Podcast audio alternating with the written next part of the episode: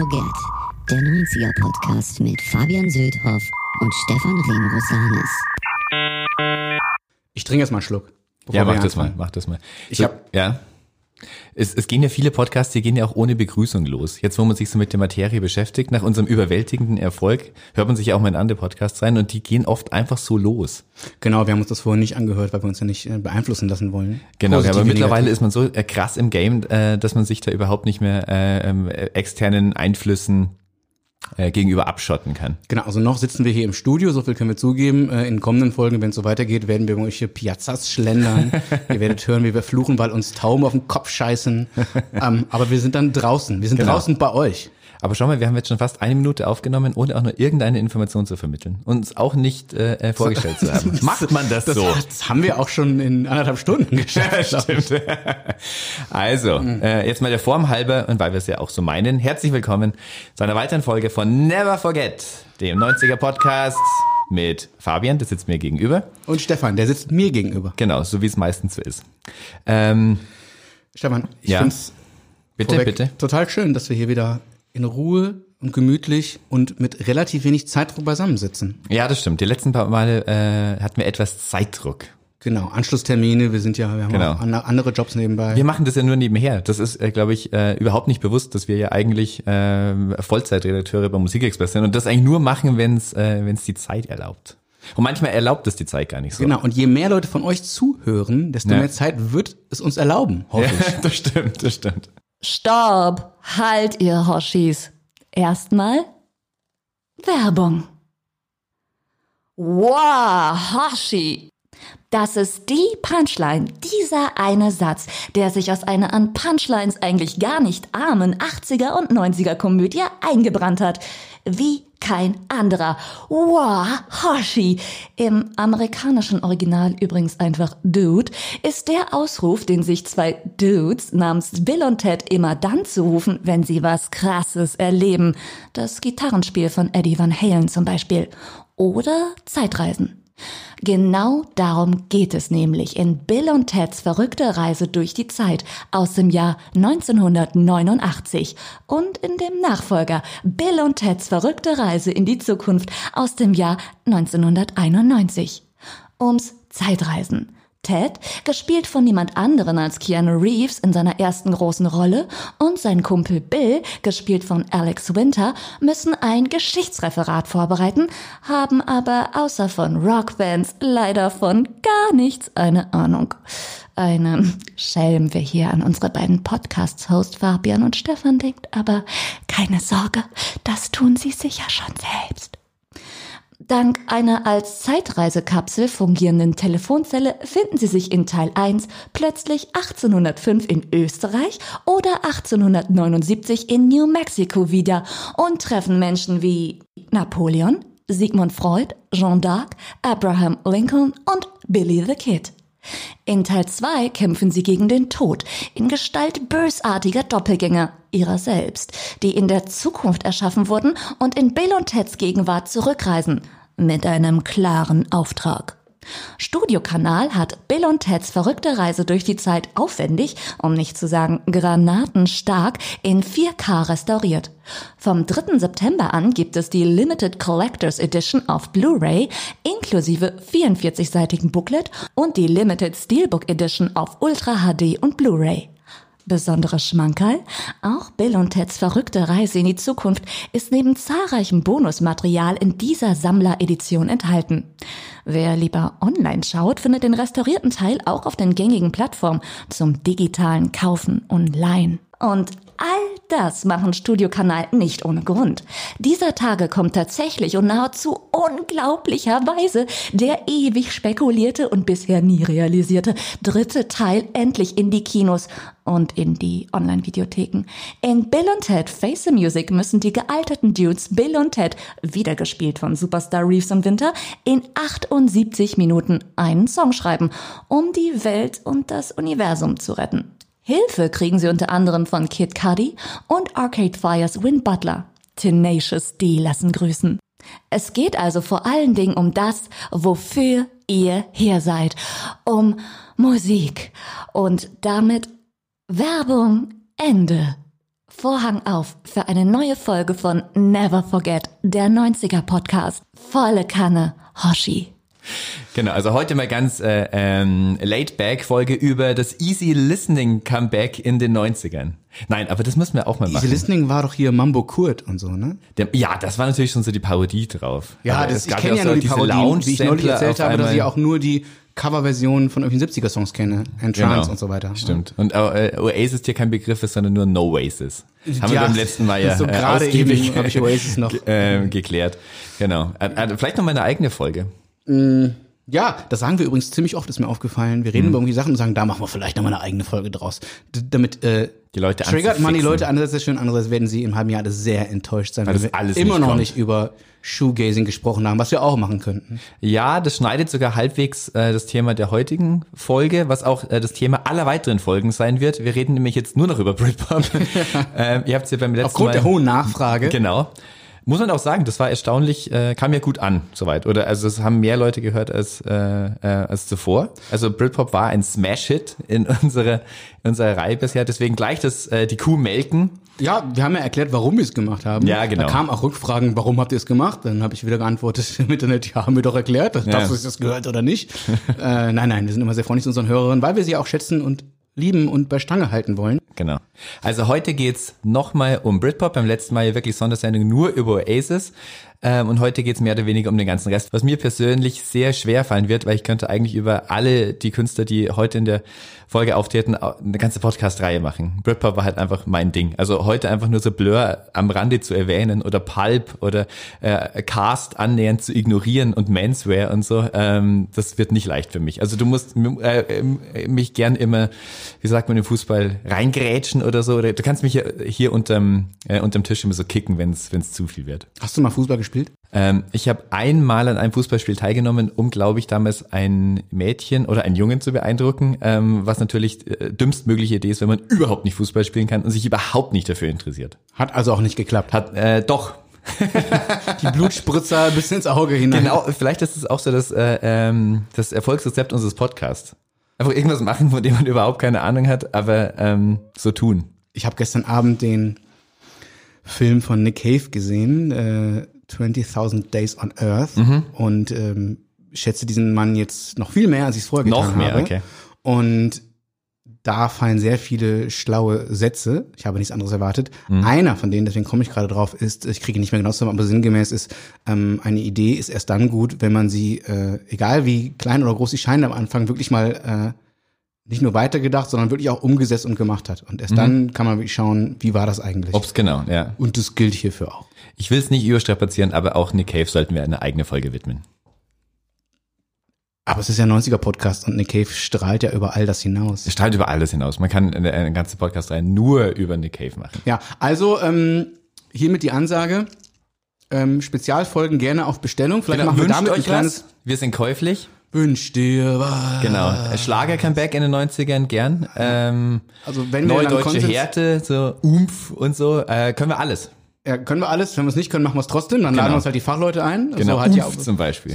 hat es ja auch bisher halbwegs geklappt. ähm, wir können aber auch äh, sagen, ähm, wenn das für uns trotzdem keinen Konsens irgendwie bringt, dass wir sagen, ähm, wir machen Spezialfolgen, die verkaufen wir dann separat an die User die's, und oder die Hörerinnen und Hörer, die es hören wollen, so wie es ja auf die ITs-Folge äh, Feedback gab. Ich bin ganz ehrlich, ich bin hier rausgegangen und gedacht, tolle Folge, aber wir haben es schon fast überstrapaziert mit dem ganzen Nerdwissen. Also vor Ja. allen Dingen ihr beiden, so bei allem Respekt, ganz, ganz toll, aber noch ob das die Leute wenig. danken. Und sie haben es gedankt und es gab teilweise Feedback, äh, wo es hieß, ey, ihr hättet noch mehr darüber reden können und es gab noch diesen und jenen Aspekt, da könntest du jetzt irgendwie noch Ewigkeiten weiter Bin ich darüber reden. voll der Meinung. Und denen habe ich geantwortet online, ähm, naja, ähm, vielleicht nehmen Stefan und Tees das ja separat für euch auf. Es gibt doch in den USA, es gibt doch so eine App, wo, ich habe ihren Namen vergessen, wo du halt irgendwie 50 Dollar zahlst oder 500, je nach Star Mhm. und dann singen die dir zum Beispiel einen Happy Birthday Gruß ein. Das, was du von Noel Ja, und ja, sonst ja, bekommen genau. hast, da zahlen andere Leute Geld für. Das hat ja auch äh, Frank Zander lang, äh, lange Zeit angeboten. Frank Zander, der im aktuellen äh, Ärzte-Song genamecheckt wird, neben äh, Gigi Allen, Morgens pauken. genau, Sid Vicious und Didi Hallervorden.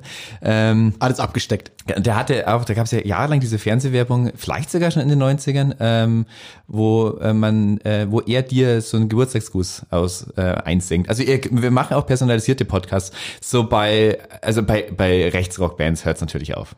So, da, äh, da bin ich, da bin ich nicht mehr käuflich. Aber alles bis dahin, sucht euch was aus, schreibt uns und ähm, Den einzigen Vorteil, der natürlich keiner ist, wäre bei Rechtsrockbands, uns wäre, wären die Hörer oder also ungeliebte Hörer wären uns damit leider gewiss. Ich habe vor Jahren mal einen Text auf musikexpress.de über die bösen Onkels geschrieben. ah, stimmt, legendär. Gott. Ähm, da habe ich gemerkt, wie anstrengend es sein muss, wenn man wirklich täglich polarisierend im Internet unterwegs ist. Es war ja keine polarisierende Ja. Meinung. Ich habe geschrieben, warum ich die Band scheiße finde. So. Ja. Und äh, da sind mir die Leute so aufs Dach gestiegen, also die, offensichtlich die Fans. Also wenn wir sowas machen dürfen, wenn wir da äh, völlig frei sind in unserer Meinung, ähm, dann, dann mache ich auch so eine, mache ich auch so eine Folge. Aber warum sind Leute persönlich beleidigt, wenn man was gegen ihre Lieblingsband sagt? Ist doch immer so. Ist immer so. Ja, War aber ich guck mal, du magst irgendwie, du magst Queen, du magst Voll. die Ärzte, du magst sehr viele andere Bands, unter anderem die, über die wir heute sprechen. Wenn ich sage, ich finde die Kacke, dann könnte dir das doch wahrscheinlich egaler nicht sein, oder? Ja, aber es war mir mit äh, 14, 15, 16 in, in der Zeit, in der man sich vielleicht noch nicht so gefunden hat, wie man sich jetzt gefunden hat. Ich glaub, es schließt ja nie ganz ab, diese Entwicklung. Aber wo du dir deiner selbst noch nicht so sicher bist äh, und dich über Musik definierst und so, dann rüttelt das natürlich an dein, äh, an dein Firmament. Also wenn deine Musikexpress nur Aces äh, Verriss steht von Josef Winkler oder sowas, was der Fall äh, war, hab ich auch gedacht, ich, ich, ich, brech zusammen. Ähm, Ja, aber du hättest nicht die Knüppel rausgeholt und wärst in Nein, die das Redaktion nicht. Geklopft. Aber ich kann den Impuls verstehen, warum, äh, warum man sauer wird. Zumal Wenn die- man sehr jung ist, bei Leuten über 20 ist es sehr bedenklich. Ja, und das sind dann trotzdem die, äh, Stichwort äh, Onkels, ohne denen jetzt mehr Platz einzuräumen als nötig. Das sind bei allem Respekt, den man dafür noch haben kann, in der Regel glaube ich keine Leute, die sich wirklich intensiv mit Musik beschäftigen, weil du sagst gerade, wenn man die Musik so liebt und so. Nein, das sind Leute, die fühlen sich einfach persönlich angegriffen, als ob ich was gegen deren Mutter gesagt hätte. Ja. So. Wie dem auch sei, lass uns lieber an die schönen Dinge denken und darüber reden. Und zu den schönen Dingen gehören unsere bisherigen Folgen. Wir möchten ganz kurz mal so einen kleinen, äh, wie immer kurz rekapitulieren, nicht wie die Folgen waren, sondern ähm, bei allem Wissen, was wir haben und uns an, angegoogelt haben vorher, schlüpfen ja manchmal doch so ein paar kleine Fehlerchen durch. Und auch da bin, äh, nicht bin ich, sondern sind wir sehr dankbar an alle, die uns darauf aufmerksam machen über die verschiedenen Kanäle. Oh ja, man lernt ja dazu. Ja, zum Beispiel ist schon wieder ewige Folgen her, ich weiß gar nicht, in welcher das war. Äh, die Fanta 4, die haben hier immer wieder mal eine Mhm. Rolle gespielt. Und irgendwann habe ich fälschlicherweise behauptet, 4 gewinnt wäre das Debüt gewesen. Was Ja. natürlich gar nicht stimmt. Ich bin immer kurz nicht drauf gekommen, wie es denn hieß. Durchbruchsalbum, so, ja. Ja, ja, jetzt geht's ab, hieß Genau, das. genau. Das ging noch nicht richtig ab dann, sondern eben mit 4 gewinnt erst. so. Sie sind da selbst schuld daran. Ganz nah dann noch an der Ärzte-EP Uns geht's prima. So, Wann, wann war die? so fängt man, äh, auch eher erste Ärzte-Veröffentlichung. Nach Soylent äh, Green, Soylent Grün. Soylent Grün, äh, der Fleisch-EP, die ja jetzt das gleiche Cover wieder hat wie die Morgens Pauken-Single. Der Vater von Jörg Buttgereit, dem großen Buttgereit. Den äh, kennt ihr alle als Filmemacher. Genau, Nekromantik 1 und 2. High-End Quality. Mhm. So, dann ähm, hatten wir damals über, damals, oh Gott, als wir noch jung waren, Ja. haben wir über GZSZ gesprochen und irgendjemand sagte mir, dass dieser Tim Sander doch gar nicht nur Synchronsprecher ist, sondern auch Musik macht. Der hat angeblich so ein Rap-Album rausgebracht. Mhm. Ich habe mir das nicht angehört, vermute aber, dass der so ein bisschen so in die Kategorie Oli P. fällt. Also so ein guter, netter, sympathischer Kerl. Ich mag auch seine Synchronstimme und der war auch bei GZSZ damals ein sympathischer Dude. Aber pff, wahrscheinlich genauso Street wie Oli P. auch. Ich muss bei GZSZ immer an Geschnetzeltes denken. Ist- Und wo wir schon wieder bei Oli P. sind, der sich ähnlich wie diesen Podcast sieht wie Billy Corgan, den wir sträflich ignoriert haben. Damit ist gleich Schluss. Ja. Ähm, Oli P. hat ja auch diesen 90er-Podcast, auch darüber sprachen wir. Ich habe mir mal eine Folge angehört, äh, jetzt neulich endlich mal. Und da war Viel besser. Shahak Shapira, wie auch immer man ihn ausspricht, zu Gast, der Comedian und Autor. Und da ging es um One-Hit-Wonder. Und auch bei allem Respekt für die beiden, ich habe mich gefragt, was er jetzt irgendwie dezidiert zu One-Hit-Wonder zu sagen hat. Er ist in äh, Tel Aviv aufgewachsen, ist irgendwann als Kind, Jugendlicher nach Sachsen gezogen und hat einfach so erzählt, was man damals kannte, wie es jeder machen könnte. Ähm, und äh, da gab es eine Stelle, ich will mich gar nicht darüber lustig machen, aber Shaq Shapira kannte Semisonic, äh, hat das als ein One-Hit-Wonder in Erinnerung gehabt und Oli P. darauf angesprochen. Oli P. kannte die nicht, er kannte dafür viele andere Sachen. Und da, liebe Hörerinnen und Hörer, setzt euer Podcast Never Forget an. Wir kennen Semisonic. Kommt ein neues Album jetzt. Ähm, hat er wieder Zeit, nachdem er für Adele und Co. geschrieben hat. Und Liam Gallagher ja auch. Und Liam Gallagher, ja. Ähm, Aber er, hat auch, er ist dann auch nur so Semisonic. Er ist nicht Supersonic. oh Gott. Naja, genau.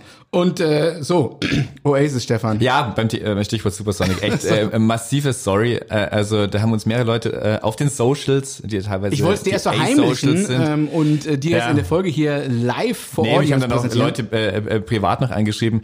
Wir haben ja uns, äh, äh, wir waren, äh, Thies und ich waren uns ja vollkommen eine Meinung, dass äh, Oasis nie Wetten das Thema war. Tatsächlich waren die 2009 bei Wetten das mit ähm, ihr mit ihrer gefloppten Single I'm Out of Time eine Liam-Komposition. Das wusste ich tatsächlich nicht. Ich hatte zu dem Zeitpunkt auch schon seit keine Ahnung, acht Jahren kein Fernseher oder, oder so, das äh, ähm, soll nichts entschuldigen, man muss, man muss ja seine Recherchearbeit irgendwie erledigen.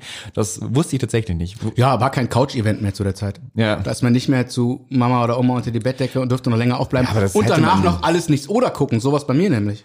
Da gab's ja auch, also das weiß ich schon noch, dass dass damals so eine Zeit gab, wo sich auch äh, Wetten das so geöffnet hat. Da gab's eigentlich so, wie, wie immer auf der Bravo-Hits, auf der zweiten war immer so mindestens ein total cooler Song drauf. Auf der zweiten CD meine ich. Und da gab's auch mal so eine Zeit zum Ende von Wetten das, wo dann äh, Mando Diao, die waren jetzt nicht total cool, aber das war nicht Joe Cocker oder so. Äh, und, und Gossip waren da auch. Und anscheinend hat man da ähm, in dieser Reihe dann auch mal Oasis untergebracht. War mir neu, ich kann mich nur dafür entschuldigen ich, und mich dafür bedanken, ähm, dass, dass, dass ich darauf hingewiesen wurde. Man kann es auf YouTube nachsehen, hat auch nicht so viele Views, deswegen Ja. wussten das auch mehrere Leute nicht. Ähm, aber Thomas Gottschalk, ich habe mir angeguckt, äh, hat äh, halbwegs glaubhaft behauptet, er würde sich schon sehr lange darauf freuen, schon sehr lange an dieser Band rumbaggern, dass die nicht mehr kommen, als ob er persönlich äh, baggert. Mhm. Genau, er schreibt dann, er ruft dann, äh, Ich bin's der Tommy, könnt ihr nicht mal, Genau. ihr kennt mich vielleicht aus dieser What Haribo-Werbung. happened to Rock'n'Roll? Ja, genau. War das davor? Ja, klar. Das war davor, ja. Genau. Und ähm, weil uns auch viele Leute geschrieben haben online, äh, dass sie sich nicht verstehen, warum Liam hier so relativ wenig gut weggekommen ist im Vergleich zu Noel, möchte ich kurz eine Lanze für Liam brechen, wegen Wetten das.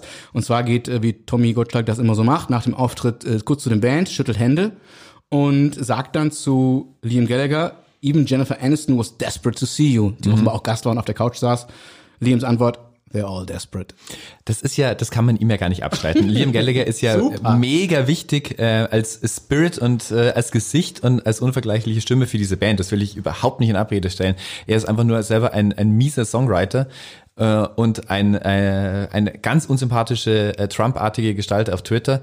Ähm, Ah, Und deswegen, also auch dieser Song, dieses I'm Out of Time, also ein, ein wirklich schlechter Song, der, der äh, Oasis-Song auch, der ihren ähm, jahrelangen, rekordbrechenden äh, Streak von aufeinanderfolgenden Top Ten Singles in England unterbroch, äh, unterbrochen hat, glaube ich, auf zwölf war oder so. Und da geht's auch dann in dem Song wieder drum, dass er singt, here's a song. Er singt auch immer nur drüber, dass er einen Song singt, weil dem nichts anderes einfällt, weil der einfach so, so äh, flach ist. So wie er neulich sagte, you know what I mean, kommt dann als äh, Refrainzeile, weil es ist einem nichts eingefallen. Ja, das war Noel. Das war Noel. Das war. Noel, genau. Pardon, aber, ihr seht. Äh, was ja auch schon fast wieder ein genialer Move ist, so, so eine Phrase dann hinzustellen, aber Liam fällt ja auch äh, wirklich nichts ein und dann auch in diesem Song auch noch ein John Lennon Sample zu haben. Also nach all den 100 Beatles Anspielungen äh, John Lennon eins zu eins zu samplen ist dann auch einfach so, da ist überhaupt kein Twist mehr dabei. Ähm, also Liam als Song, deswegen hat er ja so Leute wie den Semisonic Typen, die ihm die Songs schreiben, weil er auch weiß, dass es nicht kann. Vielleicht wollten sie ja mal gerne zu wetten, das. Und dann dafür Ja, der Europas größte äh, Fernsehsendung. Natürlich äh, mussten die da irgendwann sein. Erstaunlich, dass es erst 2009 waren, so kurz vorm Ende. Auch ein Punkt, über den wir nochmal reden müssten, in einer separaten Folge. äh, Fernsehsendungen, in die äh, musikalische Gäste geladen werden. Denn das waren ja dann in den Zehnerjahren Hm. und, und auch schon davor waren ja plötzlich so, Raab war dann plötzlich der Größte, Ja, genau. der dann irgendwie alle da hatte, aber ihn niemals auch nur eine ernsthafte Frage gestellt hat. Ja. Und dann später gab es irgendwie Zirkus Halligalli mit Joko und Klaas, die immer Leute da hatten, nur für Performances, was ja auch okay ist. Ne? Mhm. Ja. Ähm, aber da gab es kein Wetten das mehr. Da gab es keinen Michael Jackson, der irgendwie da von der Decke fliegt und so. Genau. Gab auch keinen Michael Jackson mehr. Gab keinen Michael Jackson mehr. Vielleicht lag es daran. ähm, so, gibt's noch irgendwas, was du zur letzten Folge sagen wolltest? Ja, ich wollte mal sagen, wir haben auch nochmal, ähm, das war so, so eine äh, Kritik, glaube ich, mehr oder weniger an mir persönlich äh, und wo es darum ging, dass das, äh, dass ich wohl eine Tendenz dazu hätte, Bands oder, oder Künstler, Künstlerinnen äh, ab dann blöd zu finden, wenn sie irgendwie ähm, erfolgreich sind. So, das ist ein äh, Pauschalvorwurf, der dem ein, der einem als Musikjournalist sehr oft gemacht wird und äh, ohne, dass ich mir jetzt nochmal die ganzen, die vielen, vielen alten Folgen angehört hätte, würde mich doch wundern, wann hätte ich das jemals äh, gesagt? Also ich ähm, Da gibt's sehr viel dazu zu sagen. Also erstmal bin ich der Meinung, dass gute Musik ist, was du für gute Musik hältst oder was ich dafür halte. Und, und ähm, das ist eigentlich schon, damit ist eigentlich schon abschließend geklärt. Es gibt keine objektiven Maßstäbe für Musik. Man kann nicht sagen, hätte Künstler XY da jetzt einen äh, A-Moll statt einem F-Moll-Akkord eingesetzt, wäre der Song besser oder so. Es ist einfach nur, wie du es subjektiv empfindest, wie ich es empfinde. Ähm, ich würde eine Grenze machen bei ähm, allem, was politisch natürlich schwierig ist. Selbst da kann man nicht sagen, das hatten wir ja auch vorher schon ähm, bei, bei ähm, äh, bei rechter Musik oder bei, bei diskriminierender Musik und alles so, da kann man ja, also jemand kann einen frauenverachtenden homophoben äh, Hip-Hop-Scheiß oder, oder Rock-Scheiß von sich geben, das kann ja immer noch ein fetter Beat sein oder so. Dann kann man ja auch nicht sagen, der Song ist schlecht, ähm, weil da, also das müsste ja man ja musikalisch begründen, so der, der G-Dur-Akkord hätte nicht sein dürfen oder sowas.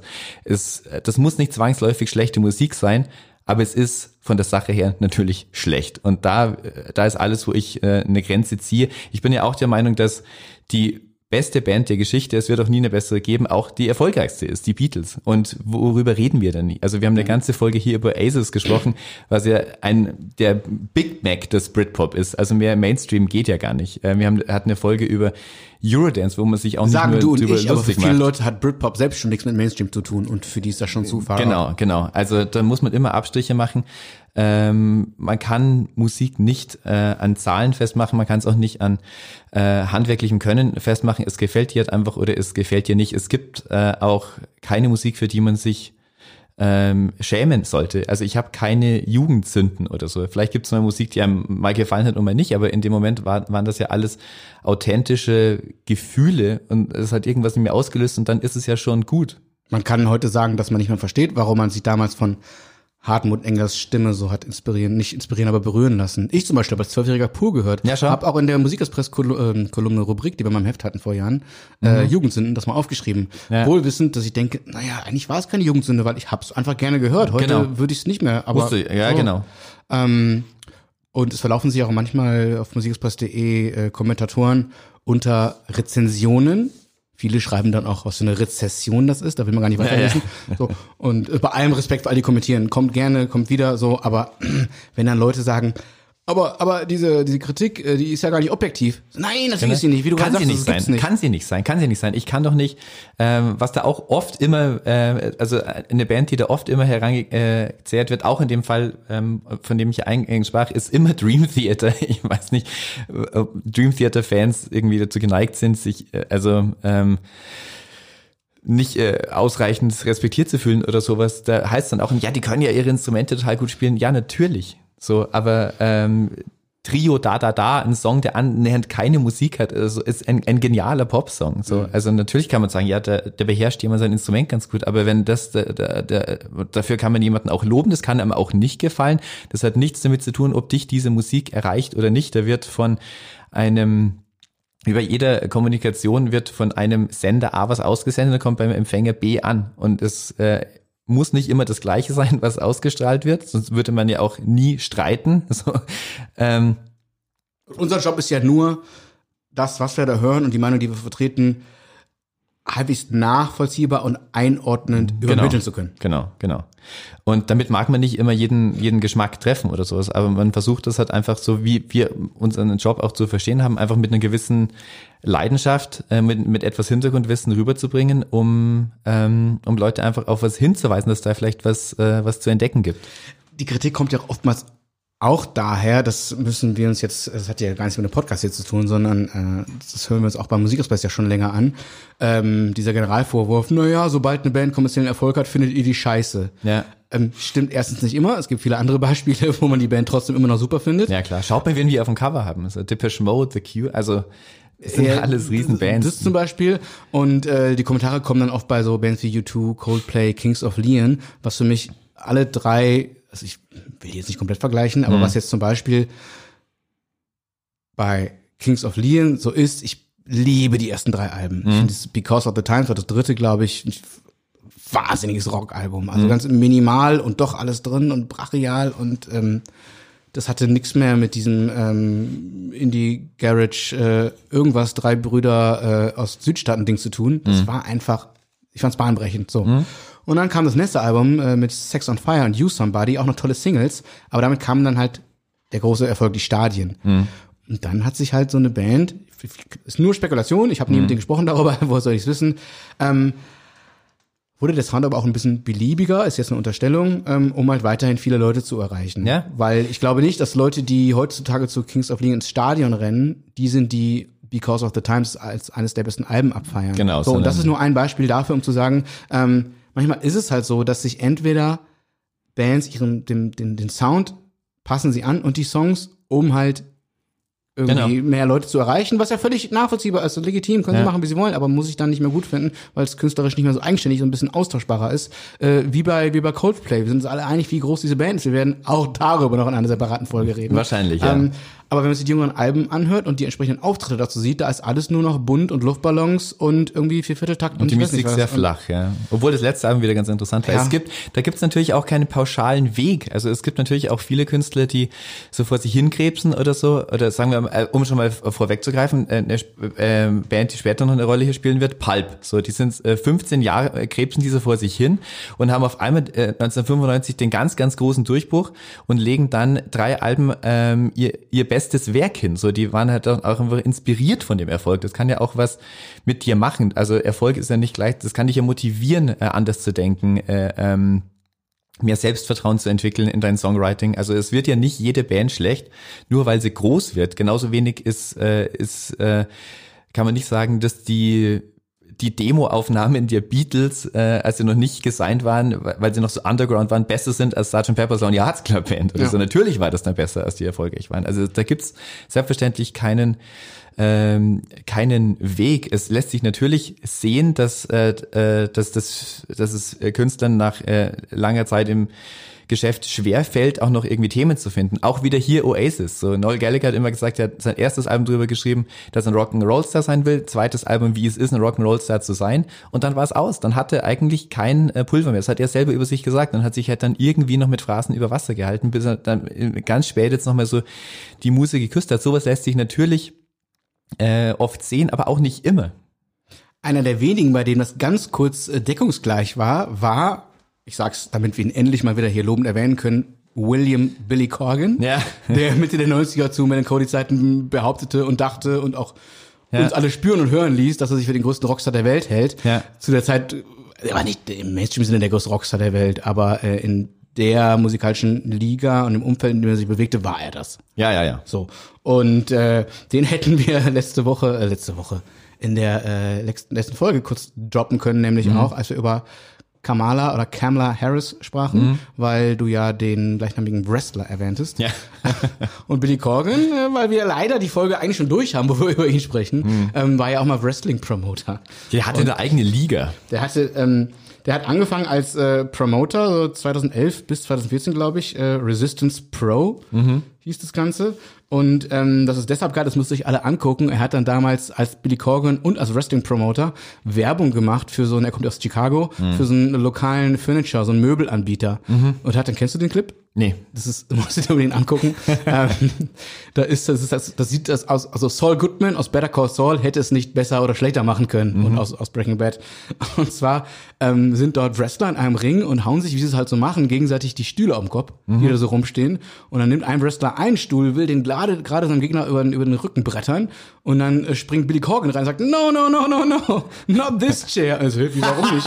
Ja, der ist doch von, jetzt habe ich den Namen vergessen, der ist doch von dieser Marke hier, das Ja, kannst ja. du doch nicht zertrümmern. So, oh, sorry. Und dann grinsen Billy Corgan und der, der Chef dieser lokalen äh, Möbelfirma in die Kamera und sagen, hey, ihr kauft unsere Stühle. Und Das ist ja super. voll geil, richtig gut. Also da sieht man aber auch, was Billy Corgan ähm, für, einen- für einen Sinn für Humor hat und haben kann. Ja, ja. Aber bei allem Respekt für Billy Corgan, jetzt, äh, der geistert hier echt so durch diesen Podcast wie sonst. Na, Tobi Kuhn. Ähm, äh, das Stichwort Prost. schon mal gefallen.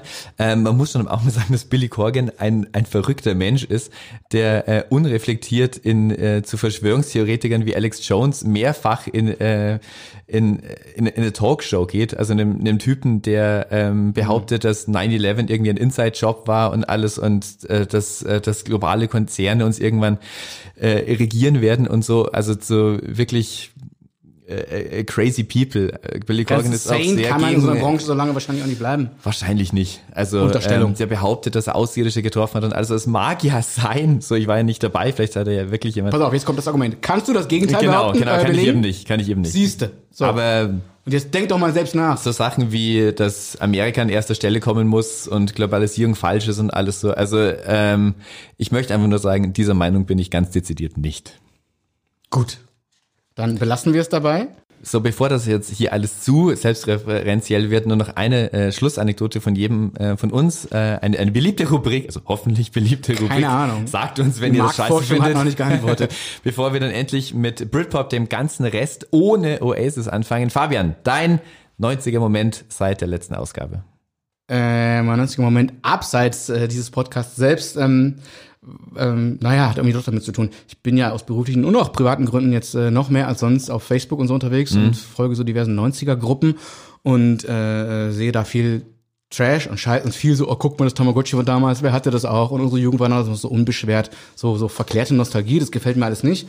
Da habe ich aber einen Typen gesehen, ähm, den ihr alle noch kennt. Und der war Gast, äh, naja, war doch Gast, in der eigentlich wichtigsten Musiksendung für uns alle damals. Jetzt rätselt ihr, was war das? Ihr habt doch schon so gesprochen über verschiedene... Hitclip. Nee. Ja, nee, nee, noch wichtiger als Hitclip. Pass auf, die Mini-Playback-Show. Ja. So. Jetzt Achtung, nicht zu nostalgisch, Schenkelklopfer werden.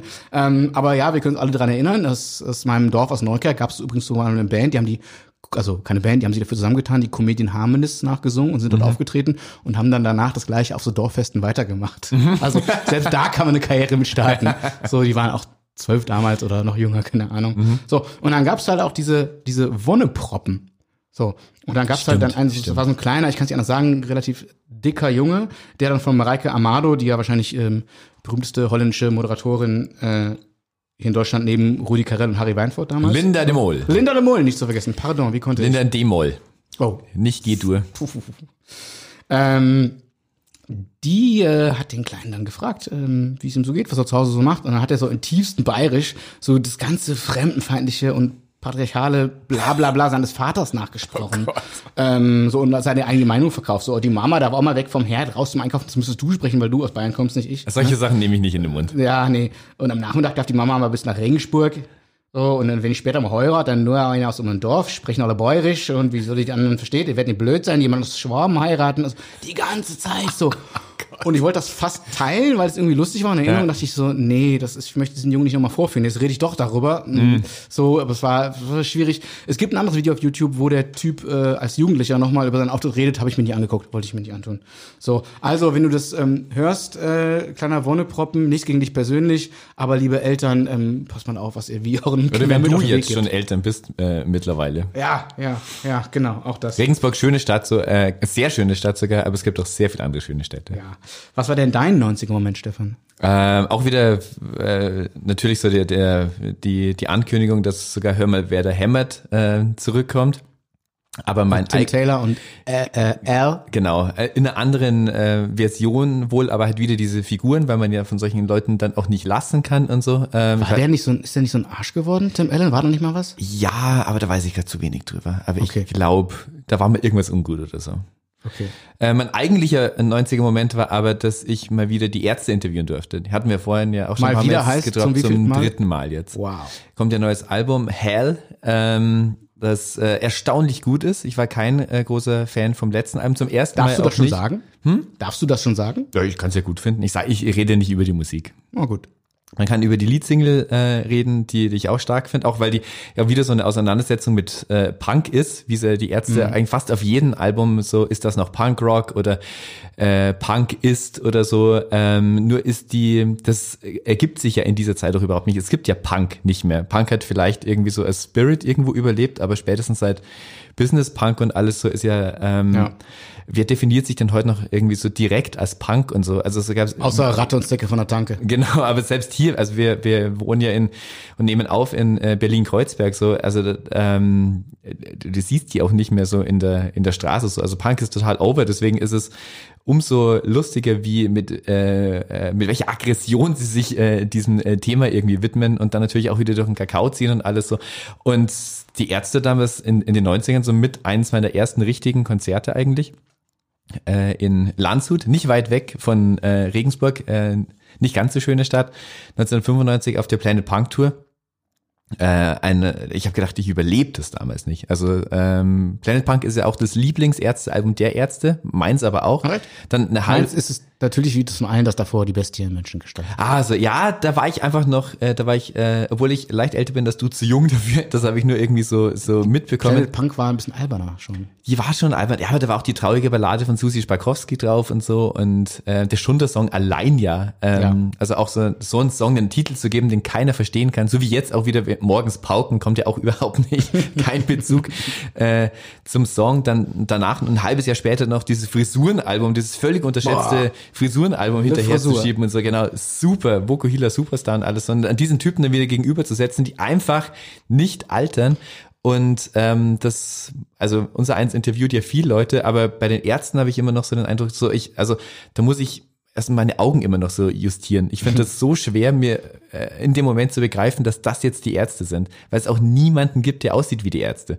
Also je älter man wird, desto mehr Gesichter hat man schon mal gesehen und gleicht die immer schon mal irgendwie so so ab. So ähm, ja, der ist eine Mischung aus den beiden und die habe ich auch schon mal so, so ähnlich irgendwo in meinem Leben gesehen. Niemand sieht aus wie Bela Farinrod. Wer ist dein Lieblingsarzt? Das äh, funktioniert nur in dieser, ähm, die funktionieren nur so. Ich, man kann da keinen rausnehmen. Ich bin auch kein so großer Fan von den äh, Solo-Sachen, aber wenn die zusammenkommen, dann äh, setzt es eine, eine Energie und eine Kreativität frei, die äh, in diesem Land ihresgleichen sucht. Neues Album von Die findet. Hell. Genau. Vielleicht irgendwann mal mehr in Never Forget, der 90er Podcast, aber dann ja nicht darüber, weil wir reden ja über früher. Genau, genau. Zum Beispiel über die Ärzte und ihr äh, äh, äh, sagenhaftes Comeback in den 90ern. Ja. So, jetzt geht's aber wie äh, von langer Hand angekündigt um Britpop ohne Oasis, was äh, unseren äh, Gast später einigermaßen stören dürfte. Im Laufe der Folge rufen wir nämlich Stefan Redelsteiner. Kennt ihr den? Sagt er euch schon was? Der, der muss euch was sagen. Der wird euch viel sagen. Der redet nämlich sehr viel. Ähm, das ist äh, eine Figur, ohne die die hiesige, äh, ohne die die aktuelle Popszene Österreichs nicht äh, existieren würde. Ähm, ehemaliger Manager von Wanda, Förderer von Stefanie Sargnagel, vom Nino aus Wien, äh, zieht jetzt die Fäden bei äh, den nicht äh, ausreichend zu lobenden Pauls Chats und bei Voodoo Jürgens. Ähm, der absoluter äh, Beatlemaniac, ähm, großer Fan von, von Blur, ein gigantischer Fan von Oasis, da, äh, dazu darf er aber nicht so viel sagen später, weil die, da hatten wir ja schon auf den, den anderen äh, Ultra T.S. Ullmann in der Sendung, den rufen wir später an, der sitzt in Wien, wie es uns äh, T.S. Ullmann mehrfach in der letzten Folge aufs Brot geschmiert hat, wir müssen unbedingt mit Tobi Kuhn, äh, ihr wisst schon, der Prost. Miles und genau unser Saufspiel Miles und Monta und äh, aktuell einer der wichtigsten Pop-Songschreiber und Produzenten Deutschlands, nicht nur Deutschlands, wie wir gleich hören werden. Ähm, wir müssen den ranbekommen, weil der, ähm, also Miles war ja auch so die einzige deutsche Britpop-Band sozusagen. Äh, wir stehen in Kontakt mit dem. Und die ja ähm, wirklich Indie-Indie waren damals. auch, Genau, ne? genau. Mit der Ambition aber ganz groß zu werden. Der ähm, wird im Laufe nicht dieser Folge, sondern dieser Serie noch als Gast zu uns äh, kommen. Äh, aus terminlichen Gründen hat es äh, nicht für diese jetzige Folge geklappt. Der ist nämlich gerade in London, wo man als Britpop-Fan hingehört, um äh, ein Album von einer sehr großen britischen Band zu produzieren. Also er hat es tatsächlich Das geschafft. sind nicht die Stones, so viel können wir sagen. Aber mehr, glaube ich, kann man das noch nicht äh, verraten. Wir sind an dem dran. Ähm, der hat auch Bock mitzumachen. Der wird in einer weiteren Folge hoffentlich zu Gast sein. Tobi Kuhn, für die, die unsere T.S. Ullmann-Folge nicht gehört haben und ihn nicht schon ausreichend äh, zu schätzen wissen, die auch Miles und Monta nicht gehört haben Mhm. und auch äh, die Band nicht kennen, äh, deren Namen wir gerade nicht nennen, die er gerade produziert. Er hat auch unter anderem mit den Toten Hosen Musik gemacht. Du siehst, es geht Tagen nie diesen. Ärzte und Hosen, es muss immer, also die müssen immer ganz äh, nah beieinander erwähnt Ja, werden. und ich sage das deshalb, weil dieser Mann weiß, was er tut und Genau. nicht nur Rock kennt, sondern auch Pop und Punk oder das, was man Punk nennt. Genau. So, aber Stay tuned. Kommt zu uns, äh, nicht heute. Heute ist der Stefan Riedelsteiner zu Gast, den rufen wir später an. Der sitzt in Wien und wird uns was äh, erzählen zu Britpop, was ihr ähm, bis dahin nicht hoffentlich schon mal gehört habt, weil jetzt labern erstmal wir los. So, was ist äh, Britpop überhaupt? Ähm, man muss das verstehen, glaube ich, als Das ein... ist, ja, unterbrech dich sofort. Ja. Weil die Frage hatte ich mir fürs Ende notiert. Die muss man gleich am Anfang stellen. Äh, Du wirst das jetzt äh, mit all deiner Expertise beschreiben, aber äh, ich habe einen Wunsch. Hm. Beschreib es bitte in, in Abgrenzung zu, zu Brit Rock. Also wo sind denn da die Unterschiede? Ist das fließend? was, was, was ist da los? Warum sind jetzt diese Bands, über die wir nachher reden, warum sind die Britpop und die anderen nicht? Die werden, da da wird natürlich sehr viel auch miteinander vermengt. Also wir reden äh, über etwas, was größer ist als einfach nur die Musik, die man jetzt damit verbindet. So, also das ist ein, äh, ein größeres Phänomen, das sich aus ganz vielem speist. Also ähm, vor allem auch einfach politisch, also New Labour war auf einmal irgendwie ein Ding, also so die, die Ahnung, dass, dass Politik auch irgendwie jung und fresh sein kann, äh, was dann ja herbe enttäuscht wurde. Noel Gallagher war damals ja sogar ähm, bei der Amtsentführung Tony Blair in der Downing Street und hat seine Hand geschüttelt. Was War ihm- Tony Blair Britpopper? ähm, der hat das natürlich behauptet, musste er ja. Der Ah, war noch okay. relativ jugendlich, äh, noch keine grauen Haare, musste natürlich sagen, dass er das alles total super findet und, und die Spice Girls und alles. Äh, äh, sonst hättest du damit ja keine jungen Wähler bekommen. Ähm, Fußball, äh, Fußball-EM damals in England. Kino, Trainspotting, ähm, wo das ein Film ist, der nicht in den 90ern spielt, äh, Kinolandschaft für immer verändert, für Hochzeiten und einen Todesfall, der Soundtrack dazu, Love is All Around von Wet Wet Wet, diese unendliche Nummer eins Song, das Comeback von James Bond, damals mit Goldeneye, ähm, da in Trainspotting wird ja auch die ganze Zeit diskutiert, wer denn der beste James Bond ist, also man besinnt sich so auf seine alten Helden, versucht die aber irgendwie in die Gegenwart zu bekommen, Literatur, Irvin Welch, äh, Nick Hornby, High Fidelity erscheint 1995, äh, ja Damien spätestens Hirst. durch den Film dann jeder kannte. Genau, äh, Damien Hirst äh, revolutioniert die Kunstwelt in England. Also da passieren so viele Sachen gleichzeitig, die äh, wahrscheinlich ein Zufall sind.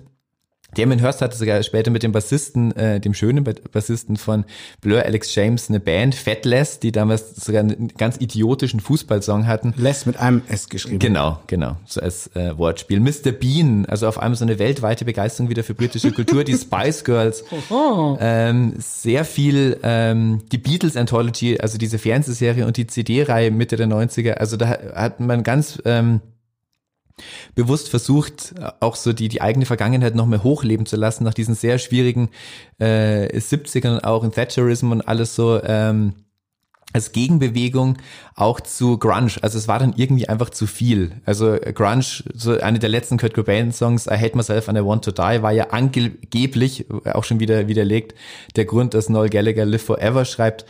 Ähm, Damon Alban hat damals gesagt, wenn es damals bei Punk drum ging, die Hippies irgendwie zu killen, äh, dann ist er jetzt äh, ähm, Anführer dieser Anti-Grunge-Bewegung, um, um diese Schnarchnasen oder diese depressiven Leute irgendwie wegzufegen. So, das war äh, durchaus nicht unartverwandt mit Alternative Rock, aber viel catchier, viel äh, ähm, sonnendurchfluteter, fröhlicher. Das war eine große ähm, Lebensfeier. So. Ja, und viel mehr auch vom, was du gerade in Einladung gesagt hast, vom, vom politischen und kulturellen Geschehen im eigenen Land beeinflusst. Genau, genau. Es war ganz, ganz britisch, deswegen konnte es auch äh, im Ausland nicht so gut funktionieren. Also natürlich hat man in der letzten Folge ja auch so Wonderwall und sowas, das waren Hits, die konnte man überhaupt nicht aufhalten, aber sowas wie Parklife oder so von Blur, ähm, also das ist zu britisch. Da war dann auch klar, dass Blur nur mit sowas wie Song 2 in den USA irgendwie es bis zu The Simpsons schaffen können oder so. Das, Und rauf und runter auf dem Soundtrack von FIFA 98. Hab ich genau, gehört. Genau, genau. Ähm, da hieß es sogar als Blur bei Zirkus Halligalli, äh, als du äh, vorhin gemeint hast, als sie zu Gast waren mit ihrem Comeback vor fünf Jahren, da wurde sogar, äh, haben sie Song 2 gespielt und dann war so als Bauchbinde einge, ähm, eingeblendet äh, von ihrem Album FIFA 98. also, War das ganz ein schön Witz lustig ist. Fehler? Ich habe auch erst gedacht, dass es ein äh, äh, Fehler ist und bin dann aber du- äh, zum Fan dieser Sendung geworden und äh, schon auch darauf äh, und habe mitbekommen, wie sehr die da auch einfach mit äh, mit referenziellem Humor arbeiten. So, ich glaube schon, dass die das wissen. Ähm, Also the Bug or Feature. Weißt du? genau. Ähm, Genau, also man nimmt so das Beste, was man bisher hatte, man nimmt so äh, die Frisuren aus den 60ern, man nimmt den Glamrock und den Punk Wenn aus das den das 70ern. Beste war, die Frisuren aus den ja, 60ern. Ja, du weißt, was ich meine. Man nimmt natürlich Come so on. die Beatles, man nimmt die Hollies, man nimmt vor allem aber auch die Kings und so. Ähm, man bedient sich an den eigenen 70ern, äh, die Smiths in den 80ern, ähm, mega Einfluss natürlich. Und aus all diesem Zeug ist dann erstmal Manchester ähm, äh, erstanden, also diese Ich wollte sagen, wo es erst im Rave ging. Genau, genau. Ähm, das hat das, also das war diese die Ur, also unmittelbar vor Britpop eigentlich schon die große Bewegung. Happy Mondays, die Stone Roses, mehr oder weniger ja auch eine Blaupause für Oasis später aus aus Manchester. Nebenan äh, die Lars in Liverpool, die nochmal das Beatles-Erbe hochgehalten haben. Später auch äh, ganz schön äh, künstlerisch ausgebeutet von Oasis, möchte ich sagen. Ähm, diese große, große Begeisterung, die natürlich auch irgendwann, äh, die natürlich auch äh, Schattenaspekte hatte. Also es wurde auch sehr schnell, ähm, man hat da ja auch von Cool Britannia geredet, was ein Wortspiel war, auf Rule äh, Britannia äh, aus dem 18. Jahrhundert stammender, sehr patriotischer Song. Es wurde dann tatsächlich aber wieder sehr Rule Britannia. Also es gab zum Beispiel mal den Vorfall, dass äh, Brad Anderson von Suede auf dem damals noch existierenden Select Magazine war und irgendwie so lassiv äh, sich räkelt und im Hintergrund äh, haben sie einen Union Jack reinmontiert und die Überschrift war Yanks go home. So, das fand er ganz schlecht. Also das fand er überhaupt nicht gut. Äh, wusste das, auch- wusste auch davon nicht, bis es am Er Kiosk ist ja auch selbst eher ein gesehen hat. Feingeist, der ist ja nicht so ein grobschlächtiger Typ. Überhaupt nicht. Brad Anderson ist ein, äh, ein, ein, ein sehr, sehr sophisticated äh, Mensch. Nicht der most sophisticated one bei Suede, aber also das, das hatte nichts damit zu tun, außer bei Blur, denen es wirklich drum ging, äh, USA äh, irgendwie zu zeigen, wie es, wo es lang geht. Äh, die hatten aber auch kurz davor beim zweiten Album eine fürchterliche Tour, die äh, nicht funktioniert hat in den USA und die waren da einfach irgendwie angefressen. Die waren aber auch noch einfach zu jung so. Die fanden dann halt einfach USA blöd, aber nicht alle. Und das Wie jung waren sie? äh, Anfang 20. Okay. Also da, da haben wir noch nicht so viel, haben wir noch nicht so viel raus. Ähm, und dann war das auch sehr schnell so, ein, so, so, so eine Lad-Kultur, also sehr männerdominiert, sehr sich daneben benehmen dürfen. Ähm, das war etwas unsympathisch natürlich an dem Ganzen, dass es dann auch so, so hooliganesk irgendwie wurde.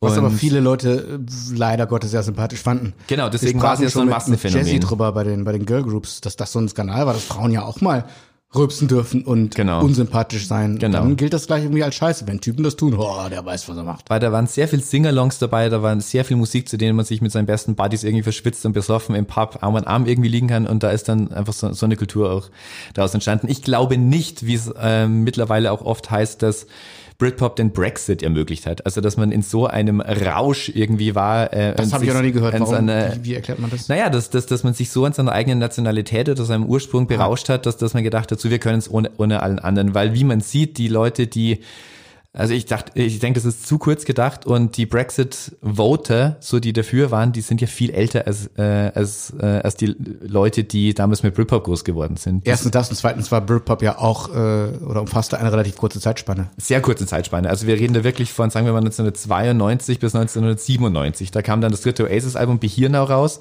was künstlerisch auch nichts mehr zu sagen hatte, ist ja mehr oder weniger untergegangen. Äh, da gab es damals eine Fernsehwerbung mit dem neuen Blur-Album, eben nicht FIFA 98, sondern es hieß einfach nur Blur, dieses orangefarbene, äh, wo es in der Werbung schon hieß, Britpop ist tot. So und danach äh, Pulp, dann als der große Epilog 1998, nachdem die riesigen Erfolg hatten mit äh, Different Class 95, äh, ein Album rauszuhauen, das äh, This is Hardcore heißt, das, ähm, dass man sich wirklich nur in ganz äh, speziellen Momenten anhören kann. Also das hatte überhaupt nichts mehr mit Disco 2000 und ähm, ein sehr, sehr schwermütiges Album, das äh, sich mit den Folgen von Ruhm und so auseinandersetzt. Da war es dann nämlich auch schon wieder vorbei. Dann kommen wir in Post-Britpop-Gefilde. Also da war, man merkt dann auch richtig, dass da so Katerstimmung war. So, das war der große, große Kokain- und Ecstasy-Rausch und dann kamen die Akustikbands. Dann kamen Travis, wurden riesig, ähm, dann kam Coldplay und wir wissen, was mit denen Embrace, passiert ist. So, Star genau, Sailor. genau. Das war dann alles viel, viel, viel ruhiger. Äh, Snow Patrol und alles sowas. So. Und auf deine äh, Frage von Anfang äh, nochmal einzugehen. Natürlich gab es sehr viele Bands damals, die in diesem äh, ganzen Umfeld auch groß geworden sind. Also Skunker Nancy, die Manic Street Ja. Preachers, die es davor ja auch schon gab. Die aber ja auch nicht vom Festland kommen. Genau, äh, die Stereophonics und so, die würde ich jetzt, äh, ohne die ähm, abkanzeln zu wollen, da ist äh, ganz viel fantastische Musik dabei, vor allem bin ich großer Ash-Fan. Ähm, ich glaube, das passt nicht so ganz zu dem, was wir gleich, ähm, hoffentlich wird sich das musikalisch gleich zeigen, wir kommen gleich wieder zu unserer Top-10-Liste mit den besten, den zehn besten Britpop-Songs ohne Oasis. Da sind die Einflüsse, glaube ich, einfach immer noch andere. Also Ash ja eher eine ähm, äh, Power-Pop-Band oder eine Punk-Band oder so, die sich auch nie auf, äh, auf England oder so bezogen hat. Äh, Manic Street Preachers ist auch eine Band, die angefangen hat, ähm, in der Hoffnung, die nächsten Guns N' Roses zu werden, also viel rockistischer letztlich. Die würde ich, äh, will ich nicht unerwähnt lassen, aber ich glaube, die passen nicht so ganz zu dem äh, Kern, Genau, was, was wir unter Britpop aus, aus verstehen. Wales bzw. Irland, also hatten nichts mit Manchester zu tun, Genau. nichts mit dieser Working Class, ähm, haben einfach ihren Rock gespielt und Ash äh, vor allen Dingen haben ja auch in sich in ganz vielen Genres bewegt. Also guck mal, Genau, die hatten ja dieses auch Shining Metal Light später, so. das war ja Pop eigentlich, War ein ganz Popsong, toll. genau, weil, weil Tim Wheeler einfach ein unfassbares Händchen für, für Melodien hat. Wir schauen mal, wie es mit diesem Podcast weitergeht. Vielleicht ist er, springt irgendwann noch eine Folge über äh, britischen Powerpop raus. Es liegt an euch. ja, es liegt an euch. Ähm, genau, dann würde ich sagen, wir steigen mal äh, in die Songs ein, oder? Platz 10 der besten Britpop-Songs ohne Oasis.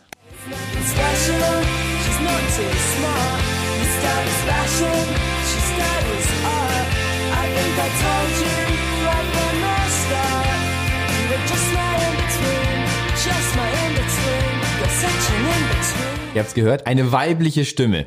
Das sollte man ja eigentlich nicht erwähnen, in dem Fall ist es aber tatsächlich wichtig. Ähm, das war ein Sleeper mit In-Betweener und die äh, Frontfrau dieser Band, Louise Wiener, die hat äh, natürlich auch ein Wiener. Ding, die hat natürlich auch ein Ding draus gemacht, dass sie eine Frau ist und hat äh, ein T-Shirt damals popularisiert, auf dem drauf stand Another Female Fronted Band. Das hatte ich damals sogar. Nein, hast du es noch? Äh, bestimmt, solche Sachen, solche Sachen wirft man nicht weg. Ähm, Bis die Motten kommen. und dann vertreibt man sie wieder mit so mit so grünem Papier. Die waren äh, mal Support für Blur und waren ab dann in dieser in dieser Britpop-Welt drin, sind auf dem Trainspotting-Soundtrack zu hören mit Atomic, weil Blondie damals äh, die Rechte nicht an ihrem eigenen Song freigegeben haben, haben ähm, haben Sleeper das gecovert, genauso wie David Bowie zum Beispiel nicht wollte, dass man seine Songs nimmt, aber dann auf dem albernen Trainspotting 2 Soundtrack, äh, nachdem er gesehen hat, wie groß Trainspotting geworden ist, war dann doch wieder ein Song von ihm drauf. Ähm, Louise Wiener neben Justine Frischman, also der äh, Sängerin von Elastica und, weil es in dem Fall wichtig ist, ähm, Ex-Freundin von Damon Albarn zu der Zeit, die waren ja so das, äh, das Prinzenpaar, also das äh, Royal Couple von, von Britpop, die großen äh, Frauenfiguren im William Britpop. und Kate. Genau. Sehr zu empfehlen ist die Autobiografie von Louise Wiener, die heißt Different for Girls. Ähm, ihre Zeit, wie sie als jemand, der äh, durchaus gro große auch ähm, Unsicherheiten hatte, auf einmal vom NMI zur Sexiest Woman irgendwie gewählt zu werden und so. Und wie es als Frau war, damals Britpop zu machen. Sehr, sehr interessant, sehr angenehm geschrieben. Weißt du denn, ob von diesem Song In Betweener auch der Titel der gleichnamigen Serie beeinflusst ist? Ich glaube, das ist schon so eine Standing Phrase in England ist. Keine Ahnung, ich bin kein Brite. Ich schaue nicht fern. nicht. Wie ihr wisst, äh, schaue ich nicht fern, äh, auch nicht wetten das. Also dieses In-Betweeners ist, äh, war, glaube ich, eine sehr erfolgreiche britische Sitcom von Ja, 2008 ja. bis 2010. Ja, das stimmt. Und äh, auf die bin ich nur gekommen, weil es immer mal einen Film das so gab. Den habe ich mir mal gegeben, äh, weil es hieß, das ist ein Riesending in England. Mhm. Und ich finde viele Comedies aus England sehr gut. Ja. So, ähm, auch Little Britain und so damals riesig. Und dieser Film war nicht gut. Nur pubertäres Gelaber, was man vielleicht witzig findet, wenn man die ganzen Referenzen auf die Serie versteht. Ich Ja. habe sie nicht verstanden, voll doof. naja.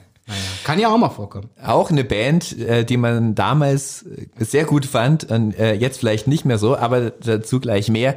Platz 9 in unserer Liste.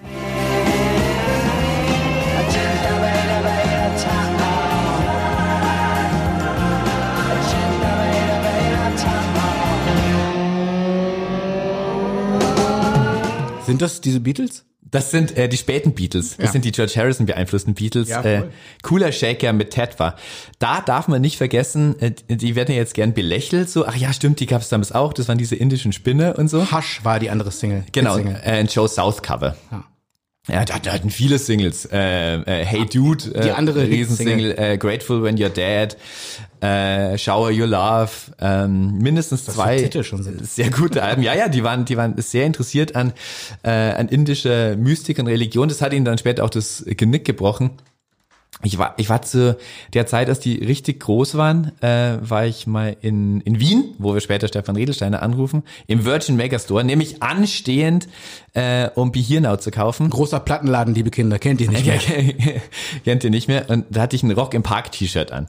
So, und dann hat mich da so ein Mädchen angesprochen, äh, ja, ob ich denn da auch gewesen sei. So, ja, sonst hätte ich das T-Shirt nicht. Und sie, ja, sie, sie ist da nur wegen, äh, wegen Cooler Shaker hin. So, da waren Aerosmith und Kiss und alles, also waren riesen Bands, aber man ist, also Cooler Shaker war ähm, die Band der Stunde damals. Und ähm, die sich selbst wirklich äh, dann das Genick gebrochen haben, kurz bevor das zweite Album kam, was äh, nicht so schlecht war hat der Sänger Christian Mills ähm, in der britischen Presse davon fabuliert, wie toll äh, wäre, wenn er irgendwie brennende Hakenkreuze auf der Bühne hätte. Das wäre doch eine tolle Bühnendeko. Und wie schön und kraftvoll er dieses Hakenkreuz an sich irgendwie findet, was ähm, Also ein Hingucker wäre es. ja, da da würde kann man sich sicher sein. Das würde schon auffallen. So, ähm, das ist ja an sich ein religiöses Glückssymbol, das ähm, äh, in vielen Religionen, Hinduismus, Jainismus, Buddhismus verwendet wird, äh, ohne eine konkrete Bedeutung zu haben. Aber wir wissen natürlich, wie das in der Welt wahrgenommen wird, und natürlich kann man mit solchen ähm, Natürlich kann man sowas nicht einfach sagen. Ähm, und äh, sofort war diese äh, Band so als Nazi-Band abgeschrieben. Und die haben auch mehrfach dann danach gesagt, dass, dass die halt einfach jung und dumm waren, das nicht gut äh, durchdacht haben und dass es äh, auch okay sei, dass das so die Welt auf sie reagiert hat. Also das zweite Album ist dann Hatten sie kein Management damals? sehr gefloppt. Da hat ihnen anscheinend, da war der Manager zumindest nicht beim Interview dabei. Also äh, das war ganz schnell vorbei. Die haben sich dann nach ein paar Jahren sogar äh, wieder zusammen äh, gerauft, 2004. Ist auch schon wieder 16 Jahre her. Die Reunion von Cooler Shaker. Ähm, ich glaube, drei Alben seitdem veröffentlicht. Ich höre mir die noch so pflichtbewusst an. Ähm, das ist äh, überhaupt nicht schlecht. Es gab äh, 2016 sogar eins, das hieß K20, also eine Anspielung auf ihr Durchbruchsalbum, ihr Debüt K von 1996, was albern ist, aber das Album war echt gut. Aber natürlich hat diese Band kein, kein Publikum mehr ähm, und äh, selber schuld, selber schuld. Sehr vielversprechende Karriere früh. Ja, Mai. Sie hatten ihre. Zeit, äh, sonst würden wir jetzt nicht über sie sprechen. Genau. Und damit schon mal mehr geschafft als andere. Das stimmt. Nicht, dass man es geschafft hätte, wenn wir darüber sprechen, aber So, dass jetzt irgendjemand darüber spricht. zu einem Song, der wirklich noch in allen Ohren ist. Boah, da habe ich Bock drauf. Football's coming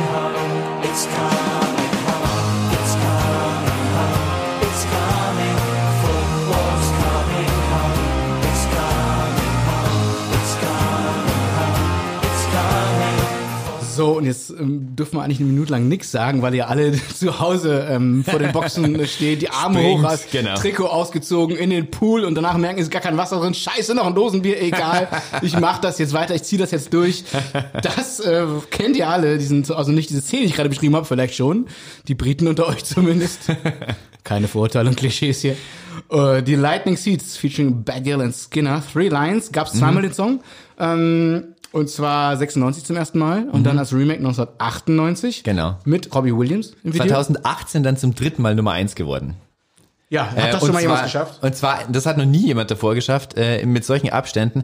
Die waren 2018, äh, als, als man dachte, dass England Weltmeister wird, äh, Nummer eins. Dann hat Kroatien, glaube ich, die rausgekegelt, wenn man das im Fußballsprech sagen darf, im Halbfinale. Und dann war der Song ähm, einen weiteren Rekord gebrochen, als tiefsten Sturz von Platz eins von Platz eins auf Platz 97. Ja, tiefste Stürze, darum ging es ja auch im Ja. Fußball. Äh, jetzt bewegen wir uns auf ganz dünnem Eis, weil von Fußball haben wir beide nur wirklich gar keine Ahnung. Gar keine. Also wir beide, glaube ich, sehr wenig. Vielleicht du sogar noch weniger, endlich mal ein Ich habe Bereich. wirklich überhaupt keine Ahnung von Fußball. Okay, also was ich weiß, ist, ich habe eben FIFA 98 genannt Mhm. und ich weiß, dass äh, ich habe England damals gerne ausgewählt, als ich mit meinen Kumpels zusammen spielte, weil das war schon ein Riesenteam damals. Also Mhm. mit äh, ähm, hier mit diesem legendären Torwart David Seaman, mit äh, Rio Ferdinand, wie auch man ihn ausspricht, äh, Paul Scholes, Michael Owen, Alan Shearer und David Beckham. Ah, da dem- kommt der her. Dem, äh, dem, Der war Fußballer. Dem, dem Mann des, äh, äh, der Spice Girls Victoria Beckham. Ja. Daher fand er hier auch schon mal statt. Haben wir über ihn gesprochen, als wir die Spice Girls sprachen? Ich glaube. Ich halte es für sehr unwahrscheinlich, dass ich mich schon mal öffentlich über David Beckham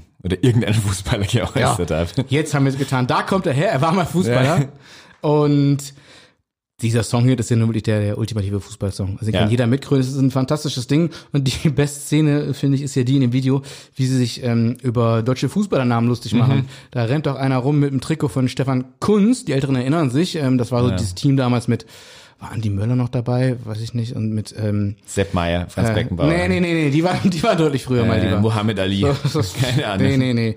Äh, Mehmet Scholl vielleicht gerade, das kann sein. Aber es war vor allen Dingen äh, Stefan Kunz, der den Engländern, äh, wenn man so will, das Genick brach. Der hat nämlich ein äh, zum 1-1 getroffen im Halbfinale, im EM-Halbfinale 96. Ah, Und äh, dann im Elfmeterschießen nochmal.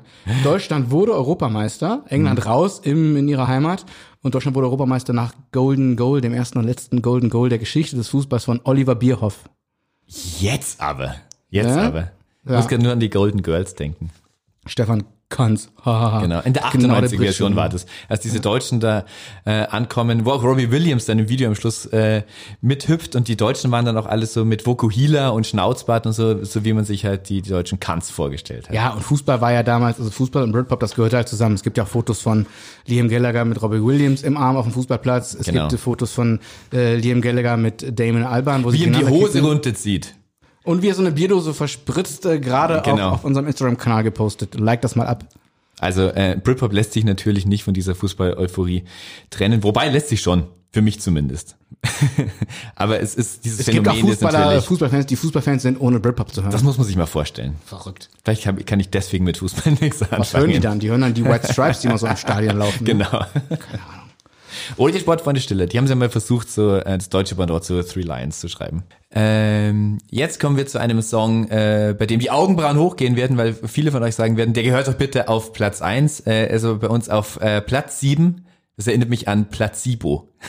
auch eine Band, die in den 90ern riesig war in England, aber nicht hier auf, äh, auftaucht, weil auch eher ähm, Brit Punk oder so. Wie kann man das denn bezeichnen? Genau, damals? und auch so ein bisschen Glam war das. Und, und die haben, die haben vor allen Dingen, äh, die waren ja bei einer Zeit gleich da. Also Without You I'm Nothing, 99 glaube ich. Also war nicht zeitgleich, stimmt, war so ein bisschen 98 später. ja, genau. So, äh, Riesending. Aber Klar, kein Britpop. aber hat nichts eigentlich so mit Pulp oder so zu tun. Trotzdem, es lohnt, die ersten drei äh, Black Market Music noch tolles äh, Placebo-Album, aber eigentlich nicht Placebo, sondern Placiben jetzt.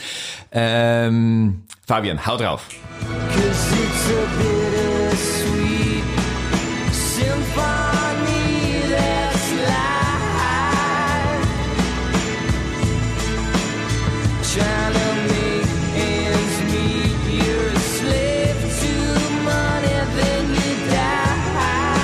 So, wer den Song nicht kennt, äh, ist tot und war schon immer tot.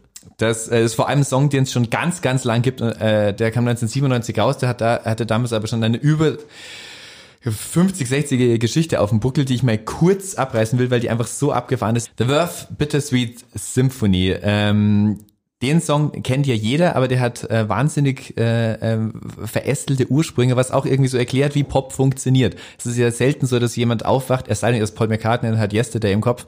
Äh, es ist ja selten so, dass eine Idee so aus dem Nichts kommt. In dem Fall ist der Ursprung, zumindest der bekannte Ursprung, äh, ein altes äh, Blues-Traditional, das heißt This May Be the Last Time. Ähm, es ist unklar, wer das äh, geschrieben hat. Die bekannteste Version äh, ist von den Staple Singers. Wir hören da mal kurz rein.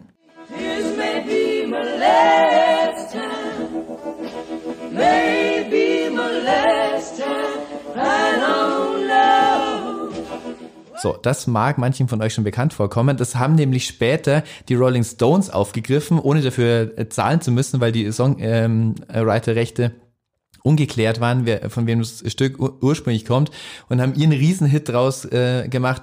The Last Time. Achtung.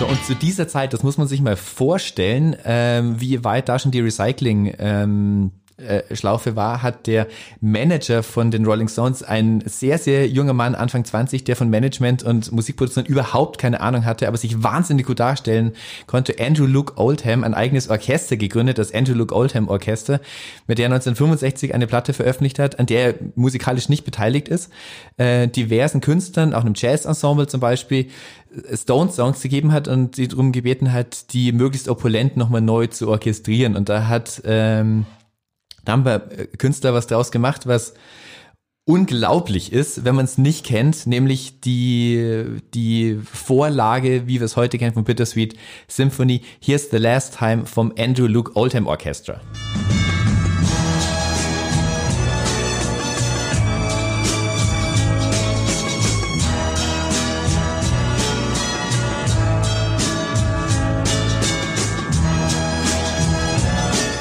So, und da bleibt jetzt wirklich nicht mehr viel über. Dann muss der Richard Ashcroft nur noch was drüber singen, wie, wie hart doch das Leben ist und dass wir alle Slaves to Money sind und dann We Dine, so, also was er, der große Lyriker war er noch nie. Ähm, The Verve wollten, also wussten natürlich damals, dass das ein Sample ist. Die wollten so eine äh, sechs Töne am Anfang davon samplen, haben auch die Rechte davon bekommen von Decca Records, haben wir auch schon mal erwähnt, das ist die Band, die die Beatles, äh, das ist das Label, das die Beatles abgelehnt hat, hatten allerdings nicht die Rechte von dem damaligen, von dem Ex-Stones-Manager Alan Klein eingefordert, so dass der, obwohl Bittersweet Symphony schon draußen war, ein großer Hit war, auf einmal die verklagt hat. Und es ging tatsächlich so weit, dass äh, The Verve komplette Songwriter-Rechte zurückgeben mussten und da einfach äh, alle Tantiemen dafür auf das äh, Konto von Jagger und Richards gingen, was ähm, Richard Ashcroft dann dazu bewogen hat zu sagen, ähm, er sei dafür verantwortlich, dass die Stones auch mal wieder einen Hit haben. Die, er hat außer äh, 1000 Dollar nichts daran verdient. Später hatten die dann nochmal einen Werbedeal, wo Bittersweet Symphony in der Nike-Werbung in den USA äh, mhm. lief. Ähm, da haben sie dann auch noch mal etwas mehr Geld äh, bekommen, aber eigentlich war dieser, dieser monumentale Jahrzehntsong, äh, da war nicht viel dran verdient. Erst, Wurde der nur für diese eine Werbung benutzt? Der, der lief doch überall. Der lief auch oft noch in, äh, in, in Filmen natürlich so, der wurde oft, äh, also über solche solche Wege kam dann schon nochmal irgendwie Geld aufs mhm. Konto.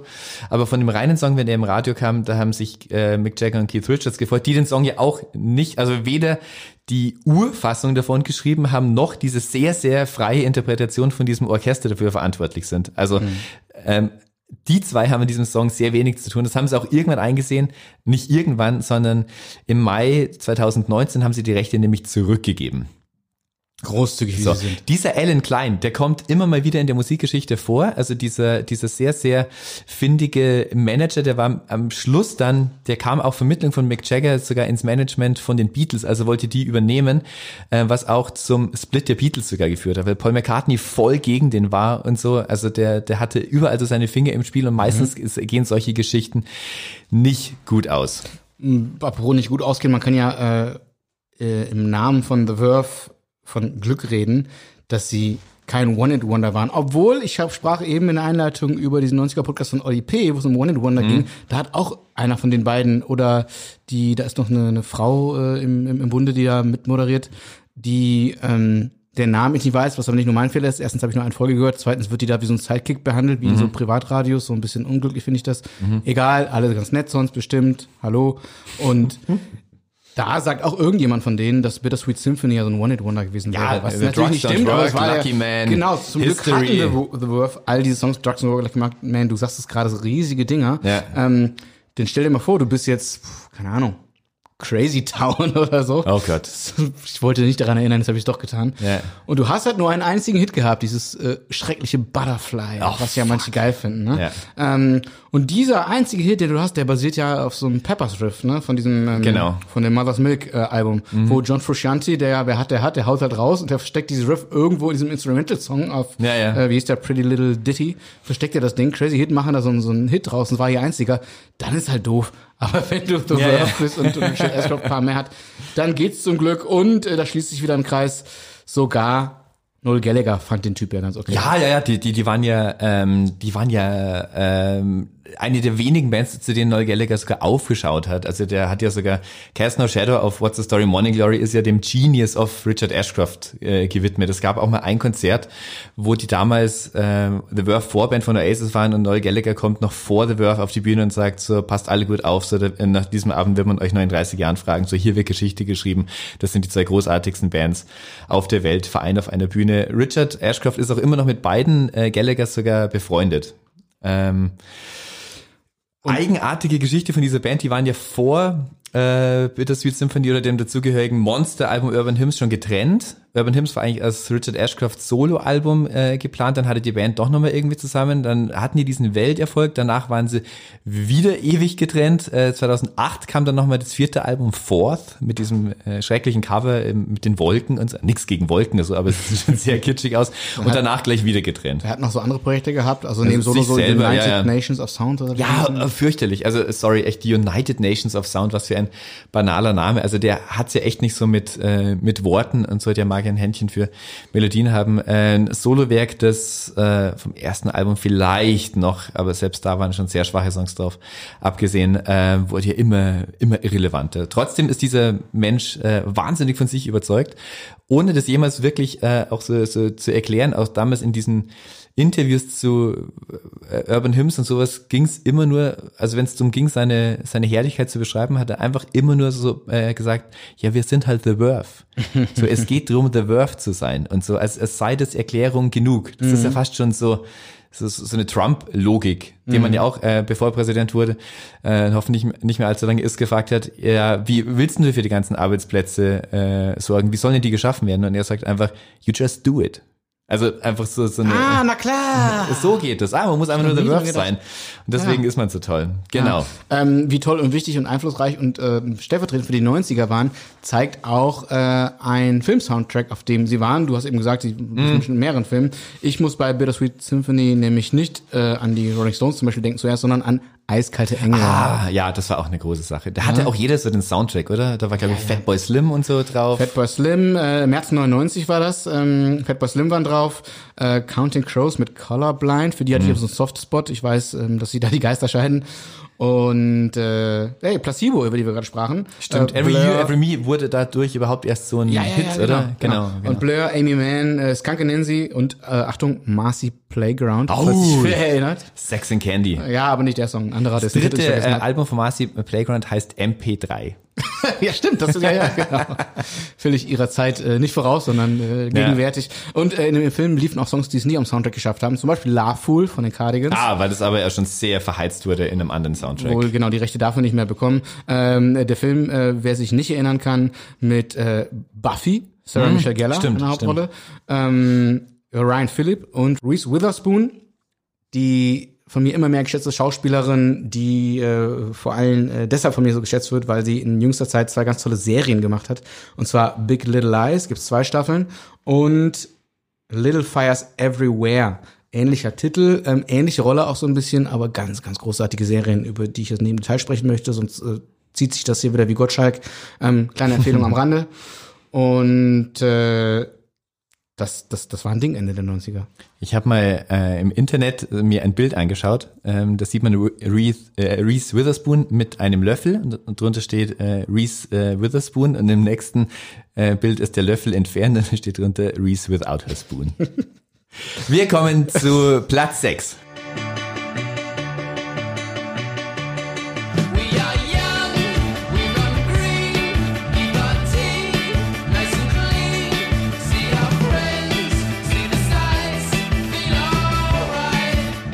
All Right von Supergrass. Damals, wir waren 1995. jung, wir waren frei. Da muss man auch dazu sagen, was leider vermutlich nur auf Platz 11 dieser Liste ist. Äh, 1995 kam noch ein anderer Riesensommerhit raus äh, äh, aus dem Britpop-Lager, der auch Alright hieß von Cast, der Nachfolgeband von den Lars. Aber wie gesagt, auf Platz 11 vermutlich. Juli 95, dieser Song kommt raus. Ähm, äh, singen die auch noch We Are Young und die waren tatsächlich noch nicht mal 20, als die da rauskamen. Musikalisch sehr, sehr weit. Also die waren, was die für Sachen machen konnten, auch auf ihrem zweiten Album In It For The Money war unglaublich. Also dass, dass man solche Songs schreiben kann in diesem sehr jungen Alter. Diese Typen, wie sie da ähm, durch, durch die Parks und durch die British Seaside irgendwie rennen, ähm, das war einfach so dieser ganze Sturm und Drang und auch diese, diese, diese, diese, diese Euphorie. Also es gibt wahrscheinlich kaum einen Song, der Britpop auch so gut ausdrückt, was wie wie wie wie es da auch einfach um äh, um Lust for Life einfach ging. Die waren sogar so ansteckend mit in ihrer äh, Begeisterung und es sahen auch so leicht affenartig aus, aber die waren sehr behaart damals schon, ähm, dass Steven Spielberg Interesse Stimmt, daran hatte. Koteletten und so, Genau, ne? riesen Koteletten, also für Typen mit 19, ich kann mir heute noch kein Bad stehen lassen. Ähm, da wollte der Steven Spielberg sogar eine äh, Zeichentrickserie draus machen, weil die schon aussahen wie Cartoons, so, so wie die Monkeys in den 60ern. Das wäre dann auch noch sowas gewesen, um so eine Brücke in die ähm, in die 90er, in die 60er zu spannen, äh, war in Deutschland war der Song in der Langnese Eiswerbung also einfach einer der, der, der quintessentielle Indie-Sommerhit. Ähm, für, für alle Zeiten. Werden leider sehr oft einfach nur auf diesen Song reduziert. Ich habe die vor, die sind ja auch getrennt. Also sind seit letztem Jahr auch wieder zusammen, aber Corona hat denen ja auch das Comeback so vermasselt.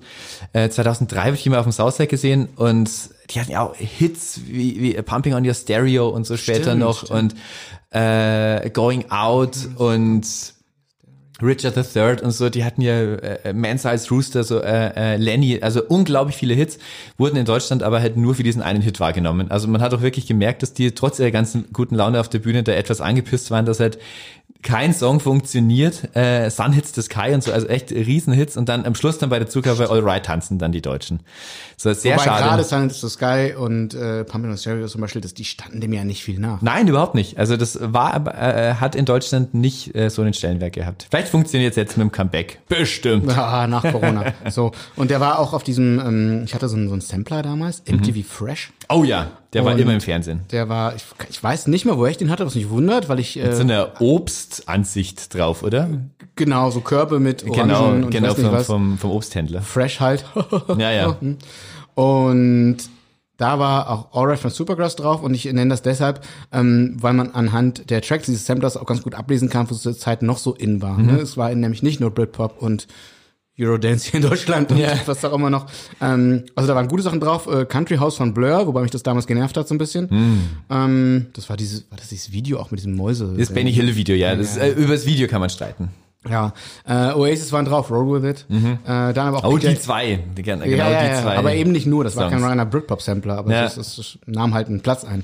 Äh, PJ Harvey, Whale, Radiohead, Cardigans, Therapy, Therapy, die, Ja, ja. die irische Rockband und aber eben auch so selig, Heroes del Silencio, The Bates, äh, Naja, die waren alle, äh, das waren aber alles äh, äh, große, große Nummern damals. ja, ja, wahrscheinlich so der halbe EMI-Back-Katalog. Du wusstest auch nicht, dass, dass die Bates damals, dass das halt so eine reine Coverband wurde, das konnte man auch noch nicht absehen. Und Heroes de Silencio, so Entre dos Tierras, das waren, äh, das war ja, das war ja auch noch, das war Mitte der 90er, so, da war Hard Rock noch nicht so weit weg. Ja, ja, und also, dieser Song, der war ja auch auf jedem feten Hit-Sampler Genau, drauf. genau, äh, stimmt, Fetenhit. So, das, das war ja noch so alles so der Aftermath von Guns N' Roses, da, da konnte man so Musik schon noch machen.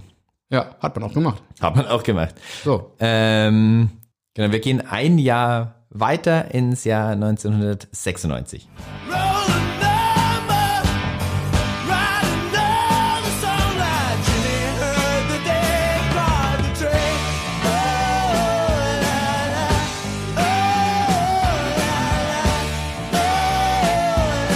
Oh, la, la. Oh, das ist ein richtiger Rocksong. Ja, ja. Das ist ein richtiger Rocksong. In der Ocean besten Color Scene. 60er Tradition. Ocean Color Scene, The Day We Caught the Train. Eine Band, die auch damals von äh, Noel Gallagher protegiert wurde. Da gab es sogar so einen, der war so mächtig, dass es so ein richtiger Genre, Genrebegriff Noel Rock war. Da waren Cast zum Beispiel auch dabei und Ocean Color Scene.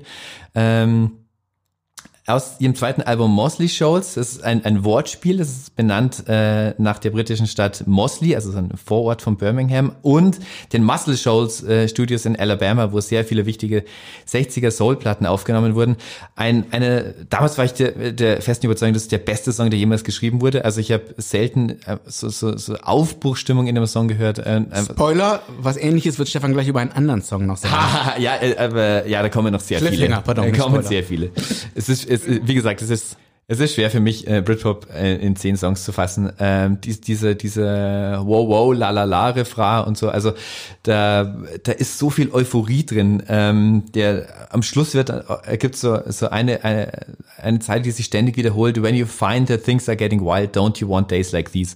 Das denke ich mir so oft, wenn es einem so richtig gut geht, so, so diesen Moment festhalten, weil es werden wieder irgendwie äh, dunklere Tage kommen, wo man sowas braucht. Und dieser Song hält, der konserviert so eine, so eine, so eine Begeisterung, so eine Euphorie und ähm, Irgendwas ist ja immer. Irgendwas ist ja immer. Äh, nicht sonderlich gut gealtert. Äh, Ocean Colors, die muss man sagen, die wurden dann tatsächlich einfach sehr, sehr nur Rock irgendwie, auch so Altherren-Rock und so. Was ich in dem Fall erwähnen möchte, weil ich es äh, interessant und, und, und auch wichtig finde, ist, dass der Sänger schwul ist. So, ähm, das hat Und? ja eigentlich mit der Musik nichts zu tun, aber dass auch jemand mit so einer Stimme und diesem Genre ähm, homosexuell ist, ist, ist eine, ist eine ist Seltenheit, oder zumindest, dass es, dass es bekannt ist.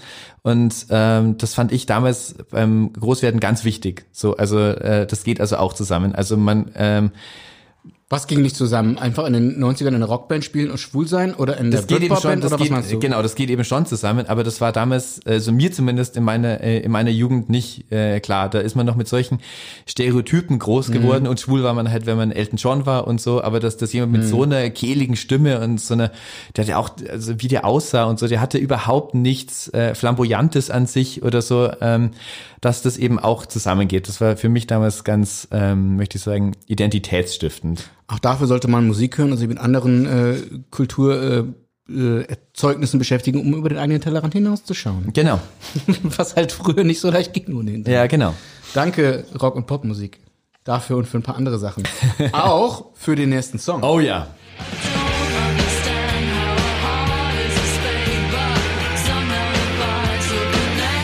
is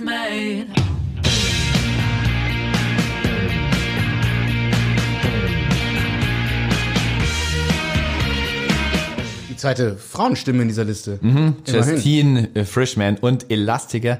Connection aus ihrem sensationalen äh, Debütalbum Elastica, ähm, das auch die Bandkarriere gleichzeitig so mit begraben hat, weil die mussten, haben sich dann fünf Jahre Zeit gelassen, sich nach die, oder die mussten nach diesem Riesenerfolg für dieses Album, mit dem sie sogar die USA geknackt haben, was eigentlich unmöglich war für eine Band aus dieser Szene damals. Fünf Jahre hat es gedauert, bis der Nachfolger The Menace kam, auch ein fantastisches Album, aber damals mehrheitlich untergegangen.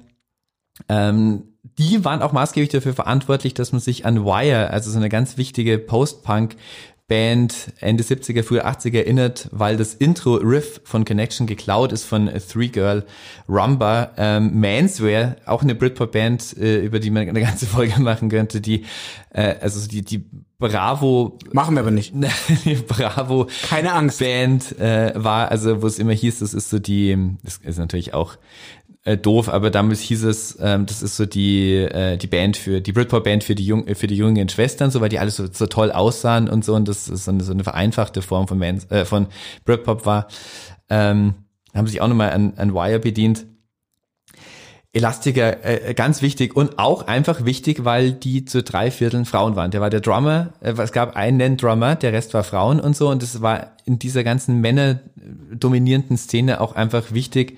Äh, deswegen erwähne ich es auch, dass, äh, dass das auch einfach so ging und so einen Erfolg haben konnte und mit Justin Frischman eine derart starke Sängerin und Songwriterin und Gitarristin zu haben, die ähm, ja mit Damon Alban, wie vorher schon gesagt, zusammen war und aber in der Öffentlichkeit äh, Blur immer scheiße fand. Also vor allem dann, äh, als es äh, Great Escape und Country House und so gang, dass das alles total idiotisch sei und dass es viel zu aufgeblasen und bunt ist und alles so äh, eine wahnsinnig starke Person, eine Identifikationsfigur ähm, für, für hoffentlich ganz viele, unter, unter anderem auch für, für mich, obwohl ich ja keine Frau bin. Und tollerweise aber auch wirklich wahnsinnig erfolgreich gewesen. Das riesig erfolgreich, riesig erfolgreich. Ähm, es gab immer wieder so, so böse Stimmen, die sagen, ja, aber da war auch aber Damon Alban dahinter und der hat ihr die ganzen Songs geschrieben. Das stimmt nicht.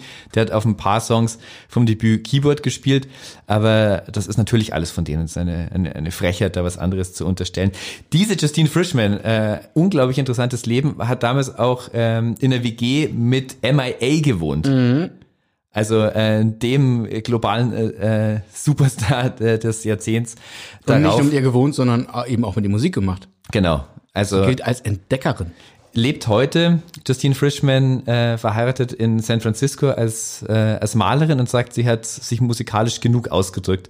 Und da möchte ich sogar sagen, ja, vielleicht ja. Also wenn man äh, irgendwie MIA in die Spur geholfen hat und diese zwei Elastiker-Alben gemacht hat, das ist so viel mehr als, als Sie ist ja damals erstmal nach äh, Boulder, Colorado gezogen, Mhm. um dort halt an einer Kunstakademie, glaube ich, äh, aktiv zu werden. Das mag sein, ja. So. Und äh, genau, warum nicht? Wir hatten sie, glaube ich, sogar mal im, im Heft in unserer äh, Rubrik äh, Was wurde eigentlich aus? Ja, Und, stimmt, äh, stimmt. Das sind dann immer die spannendsten Biografien, weil viele Musiker, Musikerinnen, die du dann fragst, die machen halt immer noch irgendwas mit Musik. Warum auch nicht? Ist ja Genau. völlig okay. Aber wenn dann jemand sagt, nö, ich mache das nicht mehr, ich bin jetzt Malerin, ich bin Genau, jetzt ich hab das Gärtnerin, erledigt ich auch bin so. jetzt, ich bin jetzt Elektriker. Oh, ja wissen, wissen wenn es vorbei ist. Wenn man sich's leisten kann und so, ähm, dann ist es natürlich ein starkes Statement. Little known fact, ähm, und das äh, benutze ich jetzt eher äh, als, äh, als Überleitung, die war ja nicht nur mit Damon Albarn zusammen, sondern die war auch Gründungsmitglied und Ex-Freundin vom Sänger folgender Band.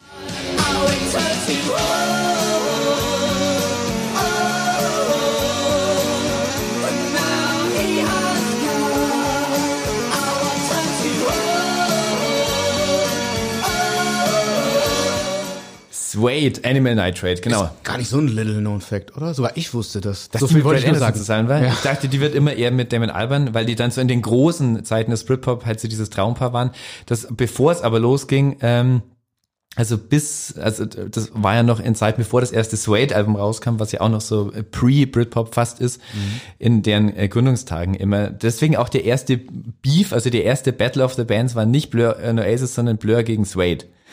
Ähm, was soll man über Animal, äh, Animal Nitrate von Suede? Ich, ich, ich, also wenn du mich fragst, ich frage mich gerade eben selber, ist der beste Rocksong überhaupt? Ich wüsste nicht, was ich mehr von einem Rocksong erwarten sollte. Wir lassen die Behauptung hier mal so stehen. Ja, ja, ich kann dir hier tun und lassen, was ich will. Es werden mir bestimmt ein paar Leute widersprechen, aber da ist für mich alles drin. Das ist ein Song, der immer, immer noch besser wird. Da da ist alles am rechten Fleck. Ähm, Das ist dieses Video auch dazu, dieses, äh, dieses Drama im Ghetto des sozialen Wohnbaus. Ähm, Brad Anderson total auf Koks, äh, ist wirklich so, ähm, räkelt sich da lasziv diese Schweinemasken, diese äh, Bondage-Szenen im Ganzen.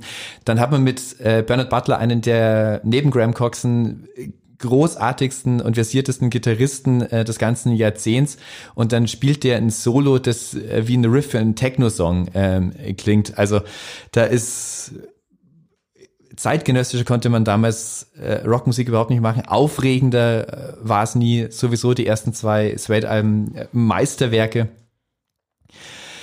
Äh, Ja, sind immer noch around. Sollten ja auch eigentlich dieses Jahr im sollten Herbst touren. Äh, touren. Genau. Daraus Ihr drittes. Album touren, You was know auch why? albern ist, dann so äh, an, also zum 23. Jubiläum ihr drittes Album nochmal ganz spielen. Die müssen ja auch schauen, wie es weitergeht. Immerhin, die bringen neue Alben auch raus, die teilweise alle nicht schlecht sind. Die nicht schlecht sind, die auch äh, besser sind als äh, manche Sachen, die in den 90ern veröffentlicht haben. Also die letzten zwei Suede-Alben sind richtig. Sie haben nur nicht mehr den Impact, sogar den sagen. Den. Impact natürlich nicht, aber damals natürlich dieser wahnsinnig androgyne Brad Anderson, dieser unglaublich äh, schöne Mann, äh, von dem ähm, das Zitat ist, dass er ein bisexueller Mann ist, der noch nie einen Schwanz im Arsch hatte und so. Also das war ist einfach so. Das Moment, hat er selbst so gesagt. ja, genau. Okay, danke Ähm, dann. aber sich halt äh, auch als dieses Mischwesen zwischen Mann und Frau irgendwie so äh, gerieren. Äh, der einzig Schwule in der Band ist übrigens der Drummer, der auch behauptet, von sich die größte äh, Gay-Porn-Sammlung äh, Englands im Keller zu haben. Hm. Also auch dass das äh, Teil von Britpop war, dass es einfach nicht nur halt die sehr, sehr männlichen äh, Gallaghers irgendwie waren, sondern dass du halt auch das so David Bowie gestalten hattest. So äh, Brad Anderson und äh, Bowie hat auch eine, äh, eine kurze, aber intensive Freundschaft verbunden damals. Und in puncto Ausstrahlung tat sich da ja gar nicht viel. Es war eine ganz andere Art. Also, so die Gallaghers ein gewisses Charisma hatten, hatte Brad Anderson das auch. ja, aber ja, ja, ganz aber anderer Typ. völlig anders, äh, völlig anders. Äh, ist auch ein, ein wichtiges, wichtiges Vorbild ähm, für, für Mann und Frau und alles, was dazwischen oder drüber hinaus ist. Ja. Wir nähern uns der Nummer eins. Davor kommt aber noch, na was, Platz zwei. You should cut down on your pork life, mate. Get some exercise.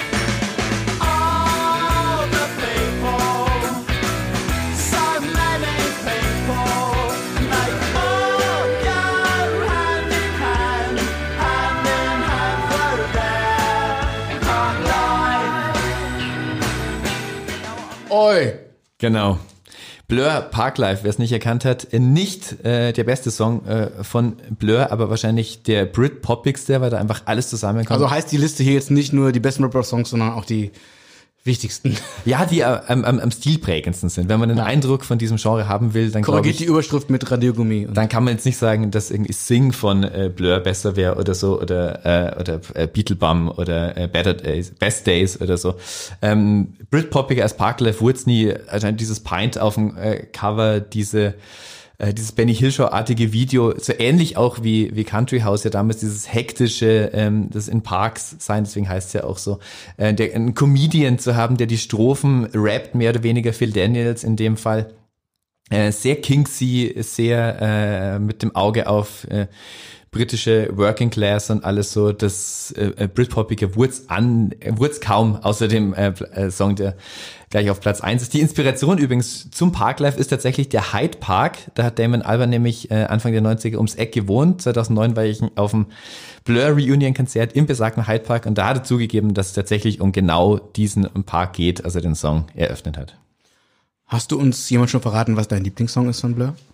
Boah, da gibt's zu viele. Das ist, ich Sag einen, verdammt. Ich bin der Meinung, also da, vorreingeschaltet, ich bin der Meinung, dass äh, nur Blur und äh, Queen in der Lage sind, äh, in der Musikgeschichte den Beatles das Wasser zu reichen, was Kreativität, äh, Originalität äh, betrifft. Eine Folge voller Thesen, obwohl Tees Ullmann gar nicht mehr da ja, ist. stimmt.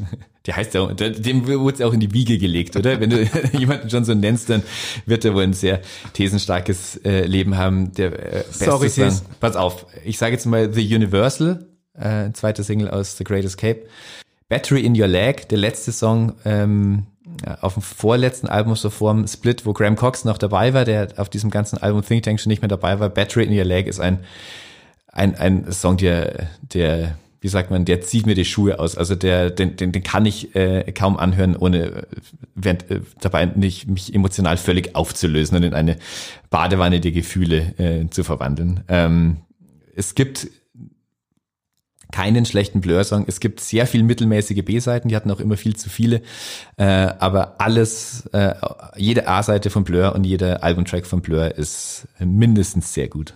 Hört euch all diese Songs an, die Stefan hier nennt. Ihr könnt euch auch die anderen Songs anhören, über die wir sprechen. Es gibt eine Playlist auf Spotify, die wir auch auf musikexpress.de eingebunden haben. Da könnt ihr das nachhören und euch von dort aus weiterklicken. Äh, ich möchte der Vollständigkeit halber noch kurz sagen, äh, welche Songs mir am angenehmsten Bitte, bitte. waren. Und zwar Coffee and TV, Oh, ja. natürlich wegen des wunderschönen Videos mit Ja, dieser ja. laufenden Milchtüte, die ich übrigens mal, kleiner Fun Fact, ähm, online wiedergefunden habe, nicht die Milchtüte selbst, wo ich sie eingefangen habe. Die Milch wäre sehr ranzig gewesen bis dahin. Ähm, nein, es gibt so ein Bastelset. Man kann das dann so auf Papa drucken, ausschneiden und dann habe ich diese zwei Milchtüten ausgeschnitten, gebastelt, die rosafarbene und die blaue Mhm. und habe sie dann mal meiner Frau geschenkt und so einen Gutschein drauf geschrieben und sowas. Und äh, die stehen bis Für heute in der Tüte Küche. Milch. Für eine Tüte Milch, äh, immer frisch, genau. Die stehen bis heute bei uns in der Küche. Die eine hat schon so einen Arm verloren, der andere ein Bein, konnte man ankleben, aber die Milchtüten sind noch da. Wenn jemand offiziell diese Tüten sucht, kommt äh, zu uns nach Kreuzberg, da stehen sie in der Wohnung. Und äh, zweiter toller Song von Blur, neben vielen anderen tollen, Tender. Oh, Tender. Richtig ja, entspannt, Genau. Ewigkeiten lang. Wie viele Minuten geht er? Ich weiß es gar nicht. Sieben Minuten oder so. Come on, come on, come on. Ähm, völlig Ja. laid back und äh, Nichts der richtige Song zur Britpop richtigen zu. Zeit. Nichts mehr damit zu tun. Ähm, nichts mehr mit einem anderen, was gerade so ging. Aber Völlig aus der Zeit völlig gefallen. Eingängig. Ist eigentlich so, so ein Update von You Can't Always Get What You Want von den Stones. Auch eine, also der Lieblingssong von Noel übrigens. Es gibt ja viele gemeinsame Auftritte, wo die beiden zusammen äh, Tender spielen, weil es auch einfach so zeitlos ist wie, äh, wie Oasis in Filmen. Auch das sollte man sich auf YouTube oder sonst wo vielleicht mal anschauen. Genau. So, ist es schon soweit? Jetzt ist soweit. Ähm, der, äh, das ist auch keine Überraschung mehr, weil die Band kam bisher noch nicht vor, die hätte jetzt vorkommen müssen, kann nur ein Song jetzt auf Nummer eins sein. Die aller, allergrößte Hymne.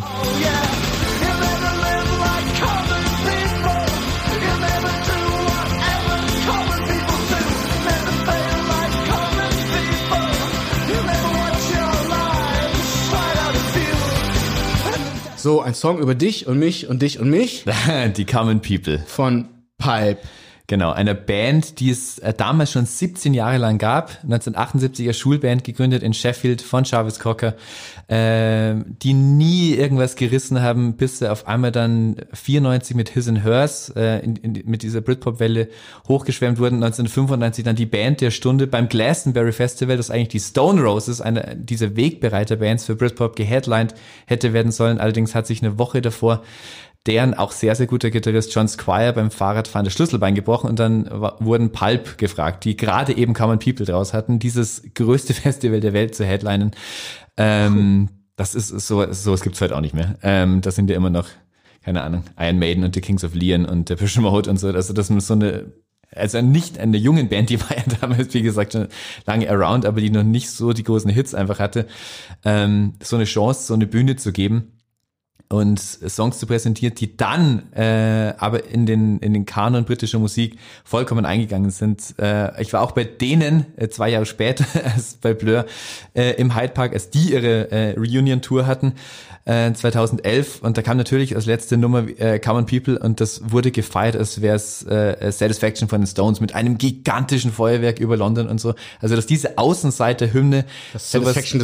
Vereinendes irgendwie wird, genau. Also Mhm. so, also so ein, äh, ein, ein Volkslied, da war ja wirklich alles drin, da war die, die, die, die Abgrenzung zur, zur Upper Class und alles, so, da war aber auch das Dandyhafte drin, also auf Pulp konnte sich ja wirklich jeder einigen damals, sowohl Blur als auch Oasis.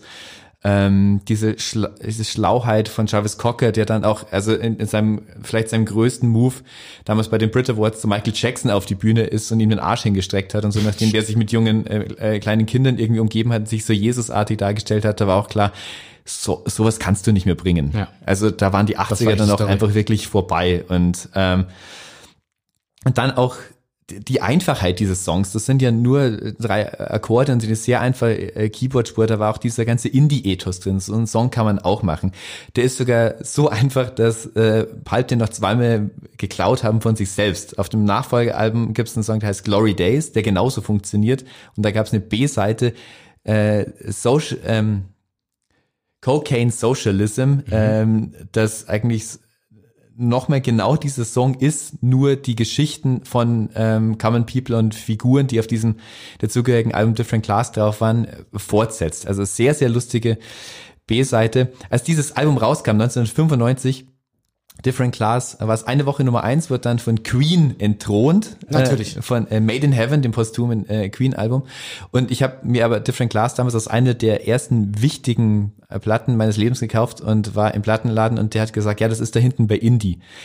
Und ich dachte immer, dass Indie irgendwie Abteilung für indische Musik ist. Ich wusste überhaupt nicht, was das ist. Also deswegen hat dieses Album einen wahnsinnigen Stellenwert Bei mir im Plattenladen war die Indie-Rubrik in Wahrheit, also war noch ausgeschrieben Independent und da standen dann eher so, so Gothic-Bands, so, so Ja, ja, ja, ja. Und Ja, ja. so. Silke Bischof. Stimmt, stimmt, stimmt, stimmt. So Ähm, kann man sich vertun. damals noch alles, aber Indie war ja auch einfach, dass es heißt auf einem auf einem Independent Label, also nicht Ja. auf einem Major. Deswegen war war äh, stilistisch äh, ging's da ging's da kreuz und quer durcheinander. Was ich neben äh, dieser Original, so recht äh, grandiosen Originalversion von Common People toll fand, war William Shatners Coverversion. im Jahr 2004. Völlig vergessen. Ich war auch nie Star Trek-Fan, aber Nee. daher kennt man ihn, wenn man ihn kennt, Captain Kirk. Ähm, produziert von Ben Folds, den ich wiederum sehr, sehr, sehr, sehr, sehr, sehr, sehr, sehr schätze. Sehr, ich sag's nur einmal. Und mit Joe Jackson als Gastsänger, ähm, da wurde William Shatner cool. Also nicht, dass er vorher uncool war, aber da nahm ja, ja, Musiker mal so ein bisschen ganz andere Leute auf einmal. dem ernster, genau. Ähm, das sieht auch, was für Kreise so ein Song halt äh, immer noch gezogen hat, auch Jahre später. Ja. Ähm, 2014 hat BBC Radio 6 mal äh, in England eine Umfrage gemacht zu den besten Britpop-Songs, wie sie es wahrscheinlich jedes Jahr irgendwo tun. Ja, ja. Ähm, da war Common People auch auf Platz eins und die war relativ deckungsgleich äh, mit der Liste, die wir euch hier präsentiert haben, mit so kleinen Unterschieden, wie das äh, Ash darin auch einen Platz fanden. Ähm, aber gut. Daran interessant ist, habe ich mir äh, vorhin noch kurz ausgedruckt, ähm, der NMI, also damals das äh, Zentralorgan von, äh, von Britpop, hatte in seiner ähm, Jahresendliste 1995, wir definieren jetzt mal 95 als das Britpop-Jahr, wo es wirklich ganz groß war, war auf Nummer eins der Singles Reverend Black Grape von Black Grape, der Nachfolgeband der Happy Mondays. What? Ja, danach kommt erst Alright von Supergrass, dann kommt von Pulp Sorted for Ease and Wiz, was auch mutig ist. Dann kommt Oasis, Some Might Say, die Foo Fighters, nochmal Oasis. McAlman und Butler, da will ich noch kurz was dazu sagen, hier auf Platz 7, nur weil das, glaube ich, mein Lieblingssong überhaupt ist. Yes von McAlman und Butler, Bernard Butler, der nach dem ersten oder bei den Aufnahmen zum zweiten Suede-Album Suede verlassen hat und mit einem Soul-Sänger, äh, mit dem er sich äh, auch äh, kurz danach heillos zerstritten hat, das Duo McAlman und Butler gegründet hat. Und wenn es einem schlecht geht, äh, Yes von McAlman und Butler hören. Die- Welt ist danach ähm, ein paar Prozent besser. Vielleicht die paar Tut das aber erst zwei Prozent. Tage später, weil nach diesem Podcast wird es euch ja sehr gut gehen. Ja, hoffentlich, hoffentlich. Ähm, jetzt pass auf, jetzt kann ich auch eine Geschichte über Pipe erzählen. Bitte.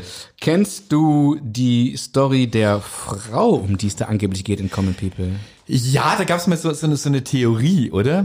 Wo ich äh, nicht bis zu Ende verfolgt habe, ob die mittlerweile Ja, ich nicht überlegt jetzt, ich ist. habe die jetzt, ich, was ich jetzt sage, habe ich jetzt äh, erzähle ich nicht nur so aus dem FF heraus, habe ich Mhm. noch kurz nachgelesen. Ähm, aber es finde ich super spannend. Äh, angeblich ist es nicht- heute nicht abschließend geklärt, handelt es sich ähm, bei der Frau um Dana Stratu. Der Name wird einem erstmal nichts sagen. Mhm. Das ist die Frau, ich glaube, sie ist immer noch die Frau von Yannis Varoufakis, der Mann, der damals, also vor ein paar Jahren, äh, Mhm. Finanzminister Mittelfinger. Griechenland war, der mit dem Ja. Mittelfinger, mit dem Böhmermann-Gate, Genau. äh, was wiederum eine eigene Geschichte ist, so, die nicht abschließend geklärt wurde. So, ähm, aber pass mal auf, ähm, das klingt alles erschreckend logisch, wenn man das so so nachverfolgt. Mhm. Da gibt's diese Zeile. Ähm, she came from Greece, she had a thirst for knowledge, Ja. she studied sculpture at St. Martin's, Martin's College, that's why I caught her eye. Caught her so, eye. wir kennen's alle, Ja. alle im Ohr. Ha? So, so Griechen war sie schon mal. ja, ja, genau. Griechen war sie, so viel ist verbucht. Und ähm, dieses Mädchen, über das er da singt, die nicht so in seine bisherige Welt passte, äh, er singt ja I want to live with common people. So Ja, ist ja. Schon ein geiles Statement einfach auch so. Ne? Und dann gehe ich mal raus in den Supermarkt. Ähm, und sie soll ja auch eine Tochter reicher Eltern gewesen sein. Das war äh, Dana Stratu, da ist sie nämlich auch immer Mhm. Genau. noch. She Und- told me that her dad was loaded. Genau. Ähm, äh, herausgefunden hat, äh, behauptet hat das zum ersten Mal, äh, diese, diese Verbindung aufgetan, eine griechische Zeitung. Und ähm, äh, Athens Voice, ich kann leider nicht einschätzen, wie seriös oder Ja. nicht seriös die ist, ob das irgendwie so ein, so ein, so ein, so ein Gossipblatt ist oder irgendwie der Guardian aus Griechenland. Ähm, jedenfalls stimmt es, dass Dana Stratu von 83 bis 88 an diesem St. Martin's College studiert hat, Kunst und Bildhauerei. Ah, das ist auch verbrieft soweit. Ja, Ja. genau. Äh, sie ist die Tochter eines griechischen Großindustriellen und äh, da gibt's auch die, Set, die Textzeilen von Jarvis Cocker. Äh, I said, uh, pretend you've got no money. She just laughed and said, oh, you're so You're so funny. funny. Mhm. Hey, wenn du wüsstest. Ne? Äh, und so weiter. Ähm, ihre Mutter war selbst Künstlerin und Bildhauerin und in einem Interview im NME 2013 sagte Jarvis Cocker über dieses unbekannte Mädchen, ähm, dass er sie da äh, getroffen hätte und äh, er stimmt, er studierte das und äh, er, er kenne aber ihren Namen, er würde sich an sie erinnern, aber er kennt ihren Namen nicht. Er könnte das also jetzt nicht bestätigen, wer sie ist oder nicht ist, bevor es überhaupt diese diese These gab. Ähm, es gab eine andere Doku, eine frühere Doku, da sagte er wiederum mal, dass er sich diesen für den Song das mit dem St. Martin's College überhaupt nur ausgedacht hätte. Also es ist alles nicht so es ganz bleibt sicher. nebulös. So, es bleibt, aber, aber es ist, also, sie hat selbst noch nicht öffentlich bestätigt oder dementiert. Ähm, er weiß es offenbar nicht mehr so ganz Ja. genau. Ähm, es wäre aber ja nicht die erste Frau, die die Pipe zu einem Song inspiriert haben. Denn, und das weißt du natürlich auch wieder, äh, Deborah Bone aus. Deborah. Disco 2000. Ja, Ähm, your name's Deborah. Deborah, it never suited ya. genau. So, und das war die Tochter. Gloria passt nämlich viel besser. Der Song ist ja von äh, Gloria von Umberto Tozzi geklaut. Ah, natürlich. Gloria. Genau. Did, did, did. Natürlich. Genau. Und Deborah Bone war die Tochter einer guten Freundin von, von Jarvis Cockers Mutter. Mhm. Die ist ähm, leider, ihr Schicksal endete tragischer als das von Dana Stratu. Sie äh, starb äh, 2014 an Knochenkrebs, ähm, was mit dem Nachnamen Bone jetzt ein ganz Oh. schlimmer Wortwitz ist, den ich hier nicht bringen möchte. Ich sag's nur deshalb, äh, damit äh, andere nicht tun und man uns nicht nach äh, sagen kann, wir hätten hier mit irgendwas gespielt. Ja. So, haben wir irgendwen vergessen? Äh, ja, Stefan Redelsteiner. Den rufen wir nämlich jetzt an, unseren Experten.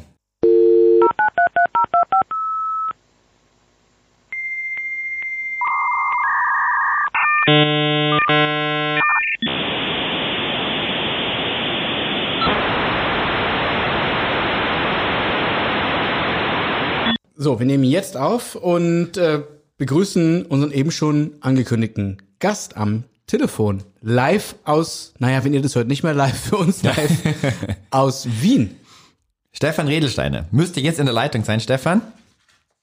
Ja, ich höre euch. Hallo. Servus. Hallo. Gott sei Dank. Servus, wie sagt man in Wien? Für guten Tag. Wie bitte? Was sagt man in Wien zu Hallo? Servus auch? Ähm, ich sage immer Hallo, aber also, wenn ich, wenn ich Wiener Okay. Dialekt reden würde, würde ich sagen Servus Okay. oder Servus.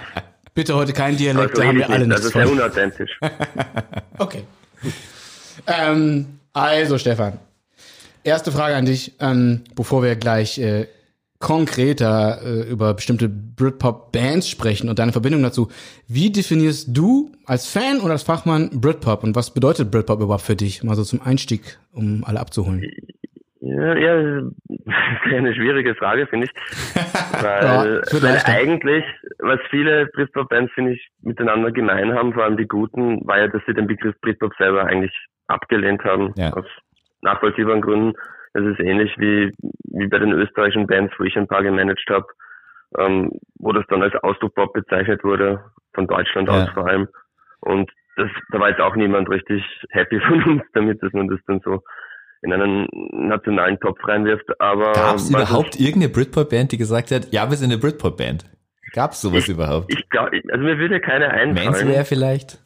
Also, aber es, äh, Ich, es, ich, ich weiß es nicht, ob die das gesagt Ja. haben, aber ich meine, das wäre schon wieder ein Alleinstellungsmerkmal. Also das Ja, wäre vielleicht stimmt. sogar ein, ein Vorteil für eine Band, wäre ein Vorteil gewesen. Das zu Wie bei Grunge, das wollte ja auch niemand sein. wollte auch keiner sein. Es will immer nie irgendjemand irgendwas sein. Aber am Ende alle was abhaben wollen vom Kuchen. Genau, aber fett abkassieren. Ja, also vielleicht ist das ja auch so etwas, was die Britpop-Bands gemeinsam haben, dass es irgendwie vielleicht so eines, einer, der- einer der letzten Hypes war in der, in der Musikgeschichte, Ja. ähm, wo wirklich Goldgräberstimmung war, weil, weil ihr abgreifen sagt. Also es war schon, es ist halt ein schwieriges Phänomen, weil ich bin so sozusagen Fan allem gewesen als, als Jugendlicher von in, in den 90er Jahren und ich mag das immer noch. Aber es ist eigentlich ein, ein Marketing-Term Mhm. gewesen, meiner Meinung nach. Und allein die Sticker mit Buy British und so weiter, diese ganzen Auswüchse. ja. Also eigentlich, wenn man sich das Buch, also ihr habt sicher das Buch Kill Your äh, Friends gelesen, und Ja, finde das eine ganz gute treffende Von. Beschreibung von den Absurditäten. Aber das ist ja auch das, was ich dran mag. Also ich, ich bin ja niemand, der was gegen Hedonismus hat und gegen, gegen Rock'n'Roll, Verrücktheit und, und, und Champagner und, und, und was weiß ich alles. Also ich mag ja genau den Aspekt, der ja auf eine gewisse Weise auch wieder abstoßend ist. Vor allem jetzt 20, 25 Jahre danach ist es ja doch irgendwie auch ein bisschen ein bitterer Beigeschmack, wie das Ganze dann zu Ende gegangen ist und dann die, die Coldplay-Sierung eingesetzt hat und Ja. alles langweilig wurde. Ja. Ähm, es heißt doch immer, äh, du warst doch erst Blur-Fan, wenn ich mich richtig erinnere, äh, nach äh, von äh, also Ja. ich erinnere mich an, an viele deiner Gespräche nicht so sehr, weil Ja. wir meistens betrunken sind. Aber, aber, ich, aber ich weiß, dass du immer sehr viel zu einem zu sagen hast. Aber du warst Stefan doch ist erst. der, der mit all unseren Gästen schon vorher getrunken hatte, wenn nicht dann nachher. Ich sag's nochmal. ja, irgendwo müssen die Gäste ja hierher kommen. Äh, äh, der Stefan äh, kommt zum Beispiel aus einem äh, aus einem Café. Wie hieß es nochmal? Café Romeo? Was? Café Romeo. Café ja. Romeo, genau, so Arbeiterkneipe äh, äh, Kneipe, mitten in einer der schönsten äh, Gegenden Wiens, die, an, äh, an schöne Gegenden nicht arm ist. Ähm, daher kann, daher kenne ich den überhaupt. Ich war noch nie Wien. vorher glaube überhaupt kein ich Begriff. Diese, genau, ich glaube, diese Geschichte mit Blur habe ich damals erzählt, aber auch bei mir sind die Erinnerungen sehr schwammig Ja. und irgendwie erzähle ich jedes Mal was anderes. Ähm, Du aber warst ich glaub, doch erst Blur-Fan und hast dann die Lage Genau. gewechselt, oder? Genau. Genau, ich glaube, der wahre Kern dieser Geschichte ist, dass ich kurz Blur-Fan war.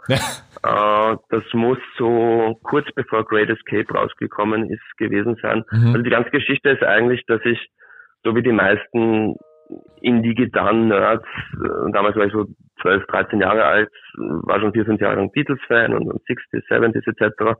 Und hatte halt wie viele damals das Gefühl, dass irgendwie jetzt in der Jetztzeit, in der, in der damaligen Gegenwart es keine Entsprechung gibt, was ich hören kann. Ja. Ähm, und dann ist Grunge groß geworden und dann war sozusagen Nirvana und diese Bands waren so das erste Mal, dass man so das Gefühl hatte, aha, es gibt doch Musik, die in einer Tradition steht zu den diesen alten Mhm. Musiksachen, die mir gefallen.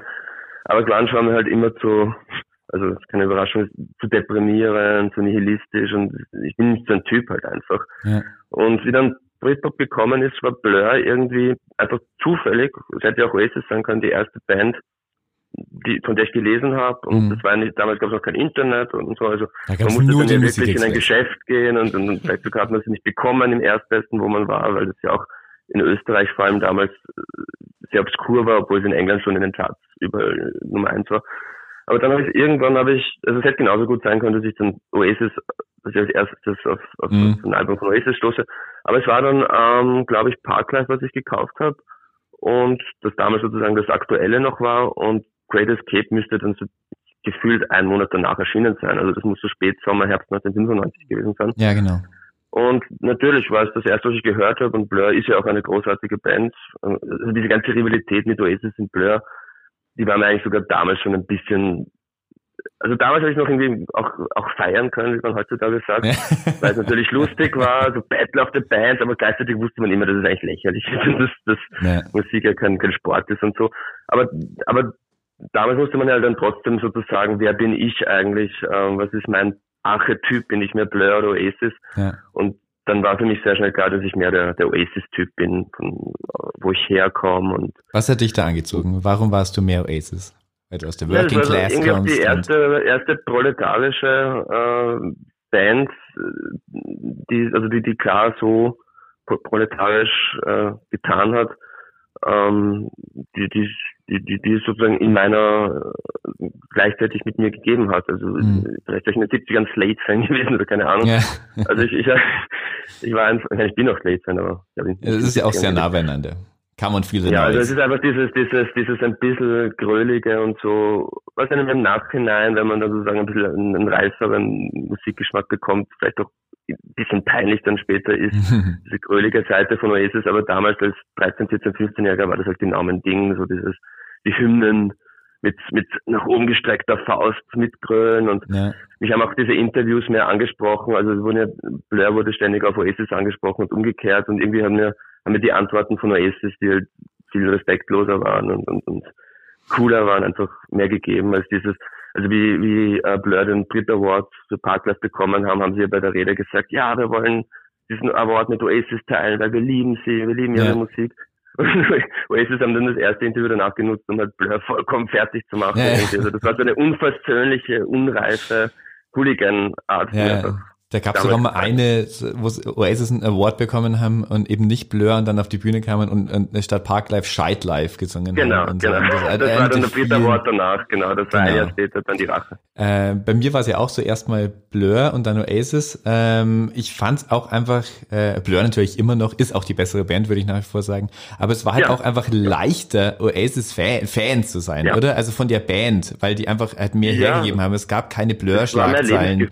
Genau, da ist Genau. was passiert, da gab es immer Kommentare, äh, die muss man nicht immer unbedingt äh, derselben Ansicht gewesen sein, aber da, da, da ist halt was passiert. Also das war, hat es einem leichter gemacht, irgendwie an den dran zu bleiben. Genau. Ich möchte kurz, Genau, also das hast du jetzt gut gesagt. Also bei Oasis ist echt mehr so dieser, dass es eine, wie eine Religion halt ist oder wie ein Fußballverein, von dem man Fan wird. Und Blur war einfach, hm, ja, die, das neue Album hat einige interessante Genau. Anspielungen auf Pavement. Aha. Und das ist also dieses, dieses die Künstler, das ist ein bisschen artifiziellere Musik, was ich jetzt schätzen kann. Und Ja. Vielleicht habe ich Ende der 90er Jahre, war ich mehr so, wenn es so Diskussionen quasi am Schulhof gab, war ich so, ah, Blur sind scheiße, scheiß Studentenband und so. Ja, ja. Aber, aber das ist halt so eine dumme Rebellion halt. Also jetzt kann ich die Alben sehen, für das sie sind und musikalisch ist natürlich Blur die viel vielseitigere, interessantere Band. also auf Facebook schrieb uns jemand, und das fand ich völlig nachvollziehbar, dass Blur vielleicht eher so für Kopf und Tanzbein sind und Oasis eher so für Herz und Bauch. Würdet Ja. ihr das unterschreiben? Ja. Absolut, Ja. Mhm. absolut. Kann ich auch unterschreiben. Aber man muss auch sagen, dass es äh, am besten lebt sich, wenn man wenn man Alters hat. ja, was? Wenn man Alters hat. Also ich würde äh, ungern auf meine Beine verzichten, ich würde ungern auf mein Herz verzichten, ich würde auch ungern Also auf mein Hirn verzichten. Also am besten ist es ja eigentlich, wenn du Das große Plädoyer für die Versöhnung Ja. ist. selbstverständlich. Und die besten waren sowieso Suede. Ähm, jetzt heißt es ja immer, Also ich, ich habe gedacht, dass jetzt so die Frage kommt, wer ist besser, ist es Blur und dann ist so die Standardantwort Pulp. Aber Suede ist natürlich genau, auch ein, ein wie damals der. Damon Alban ja auch immer, äh, als man ihn gefragt hat, Beatles oder Blur, immer Kings gesagt hat. Ja. Ohne mich jetzt in eine, Ah, in eine Reihe mit Damon Alban. Ach, Und, schon mal kennt ihr, weil, weil, weil wir kurz bei Suede waren, kennt ihr das Zitat, was ja auch wieder so ein großartiges, wieso man Oasis-Fan wurde, Zitat war, ähm, wie, äh, wobei das ist ja umgekehrt, also, ähm, genau, der Noel hat, glaube ich, erst über Suede herge, genau, wie der Brad Butler, äh, Brad Bernard Butler, ja. ähm, Bernard Butler ausgestiegen ist, ja. ähm, hat der Noel in einem Interview gesagt, hm, es gibt nur einen einzigen Menschen auf der Welt, der Bernard Butler gleichwertig ersetzen könnte bei Suede und das bin ich. Und ich würde mir über die Augen ausstechen lassen, als bei dieser Scheißband einzusteigen.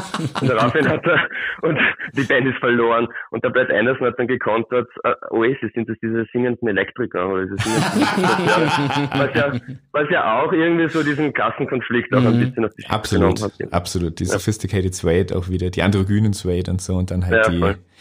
die Lads. Ähm, um mal in der Gegenwart oder also in der jüngeren Gegenwart anzukommen, ähm, so dass ja äh, äh, bundesweite äh, ähm, Bekanntheit äh, erreicht, äh, indem, du zumindest äh, für die ersten zwei Alben ja noch der Manager von Wanda warst. Nicht Äh, bundesweit, sondern sogar dachweit. Also Deutschland, Austria und Stimmt, Switzerland. stimmt, stimmt. weil GRS sagt man ja nicht mehr. Und Und. Liechtenstein nicht zu vergessen. Und Luxemburg auch ein bisschen. Oh, pardon. Und zumindest Teile Italiens. Ähm, Es heißt ja immer, du habest äh, Wanda damals so nach dem Oasis Masterplan, äh, also nicht geformt, aber zumindest so die Karriere geplant. Kannst du das ausführen, was, äh, woran du dich da orientiert hast? Weil die Bands selber waren ja gar keine Ja. Oasis-Fans, das warst du ja. Genau. Das, und das war, glaube ich, auch einer der Gründe, wieso das sozusagen. Zum Glück warst du kein Bee Gees-Fan. also der Grund, wieso das überhaupt funktionieren konnte, war, glaube ich, dass Oasis selber, ah, Oasis, das waren da selber keine Oasis-Fans. Damals waren lustigerweise wurden, äh, wurden Wander Oasis-Fans circa einen Monat, nachdem ich als Manager zurückgetreten bin. mit, dem Gitarristen, mit dem Gitarristen bin ich ja immer noch ein bisschen befreundet und der ist jetzt mittlerweile so der größte, den müsst ihr mal interviewen, der ist jetzt so zum größten Oasis, äh, Apologeten der, der Welt mutiert und davor waren die aber totale Hasser, die waren Ja. ja. Nirvana-Lager und die haben das total gehasst. Ich habe auch einmal im Musikexpress ähm, entweder dir, Stefan, oder dem Rainer Reitzmer, ich weiß nicht mehr, ein Interview gegeben, ein kurzes, wo ich eben genau über das geredet habe und wie das dann erschienen ist, hat hat der Marco von Oasis, äh, ich sage der Marco von Oasis, hat der Marco von, so, so tief geht das schon, hat der Marco von Wander ähm, das ziemlich gehasst also Mhm. diesen Vergleich. Aber, aber das, deswegen hat es funktioniert, weil es gab viele, ich finde, es gab viele Bands dann in den Nullerjahren und so, also gerade aus Österreich, Deutschland, Schweiz, so Indie-Bands, die so sein wollten wie Oasis. Und das war dann immer hochgradig lächerlich einfach, die dann so auf Yo Mate und, und so, so, so auf britischer als Brit, also es war einfach, diese Bands waren einfach alles fürchterlich Mhm. und bei Wanda war aber dabei, dass, dass sie auf alles scheißen und sogar auf den Vergleich mit Oasis Mhm. herabblicken. Also die haben genau dieselbe Arroganz auf eine natürliche Weise gehabt. Die haben das sich nicht sich aufsetzen müssen, Ja. dass sie so wie Liam Gallagher rüberkommen, sondern die waren halt wirklich auch ein bisschen so. Und ihr habt ja sogar die Singles äh, ähnlich released, wie damals also bei Oasis losging, oder? Ja, ja, also ich meine, das ist vielleicht jetzt nicht deswegen, ich glaube nicht, dass es deswegen erfolgreicher war oder so, aber das war halt für mich so als in einer selbstverliebten Art irgendwie ganz gut, dass ich das nochmal, dass ich sozusagen den Film durchspiele von damals irgendwie auf der Seite des Managers, also dass wir die erste Single, das ist eine Steigerung hinbauen. Also die dritte Single bei uns war dann auch Bologna und bei Wanda war, ah, Bei Oasis, Live Forever. Bei Oasis, Oasis war Live Forever die dritte Single, also wir haben mit so zwei rockigeren Nummern begonnen, dann ist die große, große Crossover-Hit gekommen und auch das, die, die Artworks und so. Nicht, dass ich jetzt selber an den Artworks, dass ich was damit direkt zu tun hatte, weil ich ja kein Art Director oder so war, aber Mhm. das, man konnte das Ganze schon ein bisschen so verkaufen, und, ohne dass, ohne dass man es irgendwie ab, so aufsetzen musste oder, oder so hinkonstruieren. Es war einfach so natürlich, dass das, dass ich mir irgendwie gedacht habe, das ist wie, wie so ein deutschsprachiger Wiedergänger 20 Jahre später, aber eben ohne es irgendwie so zu kopieren, sondern Ja. Schon auf eine eigenständige Art halt. Wie hast denn du das dann ähm, erlebt? Also da gab's also die, die Oasis Mania ja noch so ähm, mehr oder weniger passiv als Fan und dann das Ganze ungefähr 20 Jahre später als aktiver äh, äh, Protagonist nochmal so, so, so, eine, so eine euphorische Welle selbst mitzuerleben. Ja, das war, das war groß, solange es großartig war, war es großartig. Ja. Und bei uns war es dann so ähnlich wie mit, mit Oasis, die sich ja auch dann mit Alan McGee und, und Owen Morris und dem alten Team irgendwie auseinandergelebt haben nach zwei, drei Alben. Also eigentlich sogar dieser Teil der Geschichte hat sich wiederholt. All Weil- part of the master plan. Und, und ich glaube, naja, und ich glaube einfach, dass das auch eine natürliche Entwicklung war. Bei uns war, wie es bei Oasis war, es einfach, wenn man so eine euphorische Welle drei Jahre lang mitmacht von, vom Club, wo zehn Leute äh, im Publikum sind, ins, in, bei uns nicht ins Stadion, aber zumindest in die große Halle und so, Ja.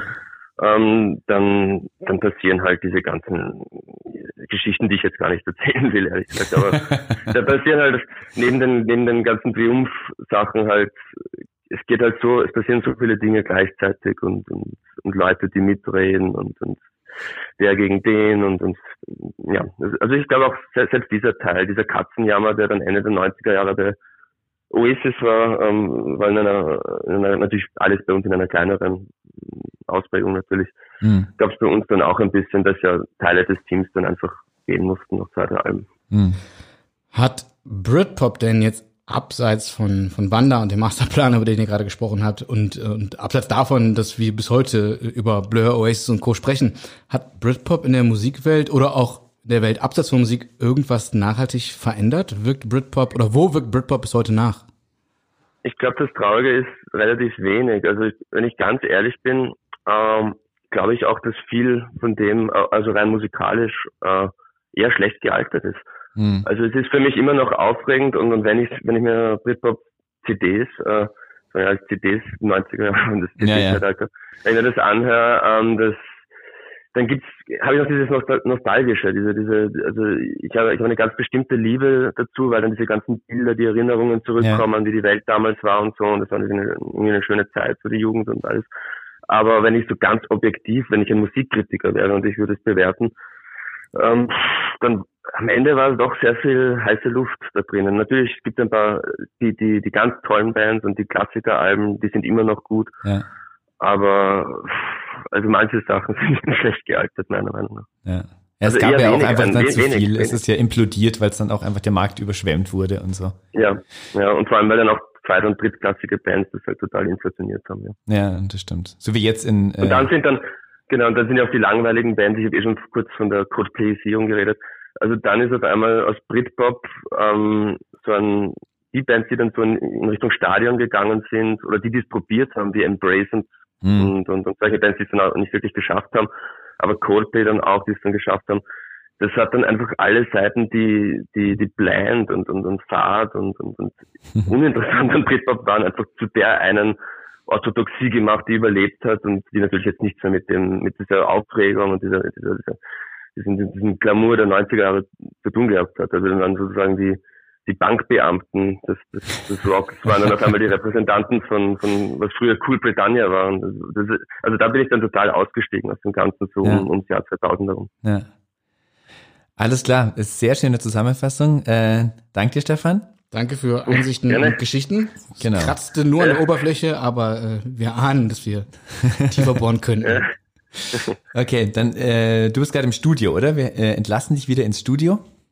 Ja, ich meine, ich habe zwar nichts zu tun, aber ich hätte Das ist doch am Dann allerschönsten. hör dir mal unsere alten Folgen an. Und dann Ja, bereust du, dass und darüber nachdenken, bist. was ich gerade gesagt habe. Alles klar. Vielen Dank dir fürs Mitmachen. Danke, mach's Ja, gut. danke, danke. Tschüss. Ciao, bald. Servus. Ja. So, liebe, ne liebe Never Forgetties. Wie, wie sollen wir eigentlich unsere Fans nennen? Genau. Die drei oder vier, die nicht schnell genug wegrennen. naja, Never Forget Ultras. So, ne? Dann machen wir so T-Shirts und die lagern dann in der Kiste wie Merch von irgendwelchen Bands, die uns gedacht, sie wären riesig und hat es doch nicht geklappt. Ähm, Genau. Platz im Keller habe ich, ist auch schön feucht da. so, ähm, das, liebe Zuhörerinnen und Hörer, war Stefan Redelsteiner. Das davor und das jetzt sind Stefan Rehm-Rosanes. Genau. Und Fabian Södhoff.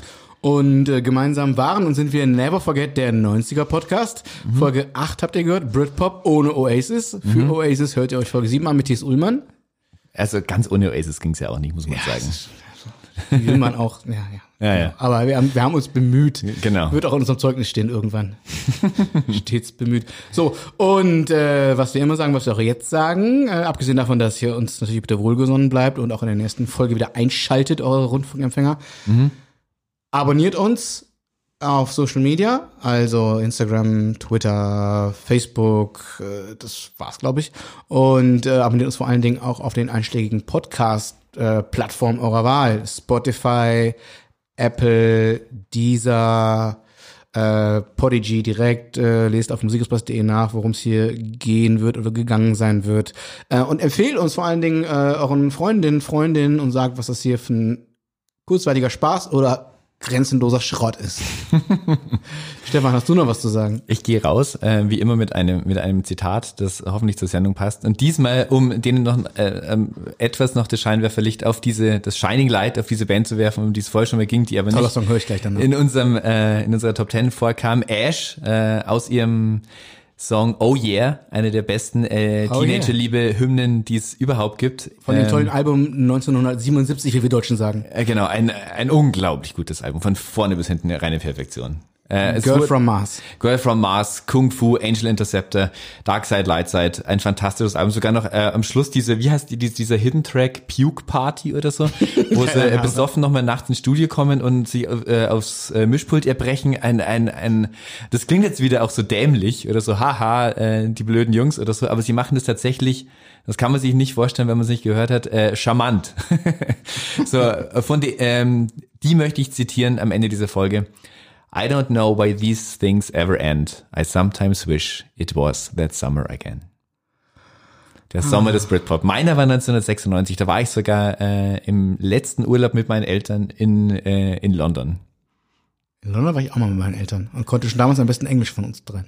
Ja, das war bei mir damals. Nein, nicht. Eltern, aber mit der Familie im weitesten Sinne. Das Und da war einfach einfach alles Britpop. Da war also da konnte es also da, das war wie äh, in äh, nach Disneyland fahren. Wenn man sich für diese Musik interessiert hat, so äh, ich habe mein ganzes Erspartes. Ich muss heute noch meinen Eltern zurückzahlen, was ich damals alles für Platten gekauft habe.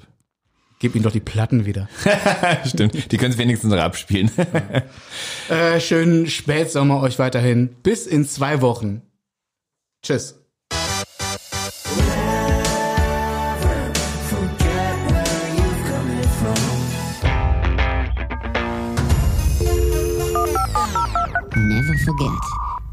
Der 90er Podcast mit Fabian Söldhoff und Stefan Remrosanis.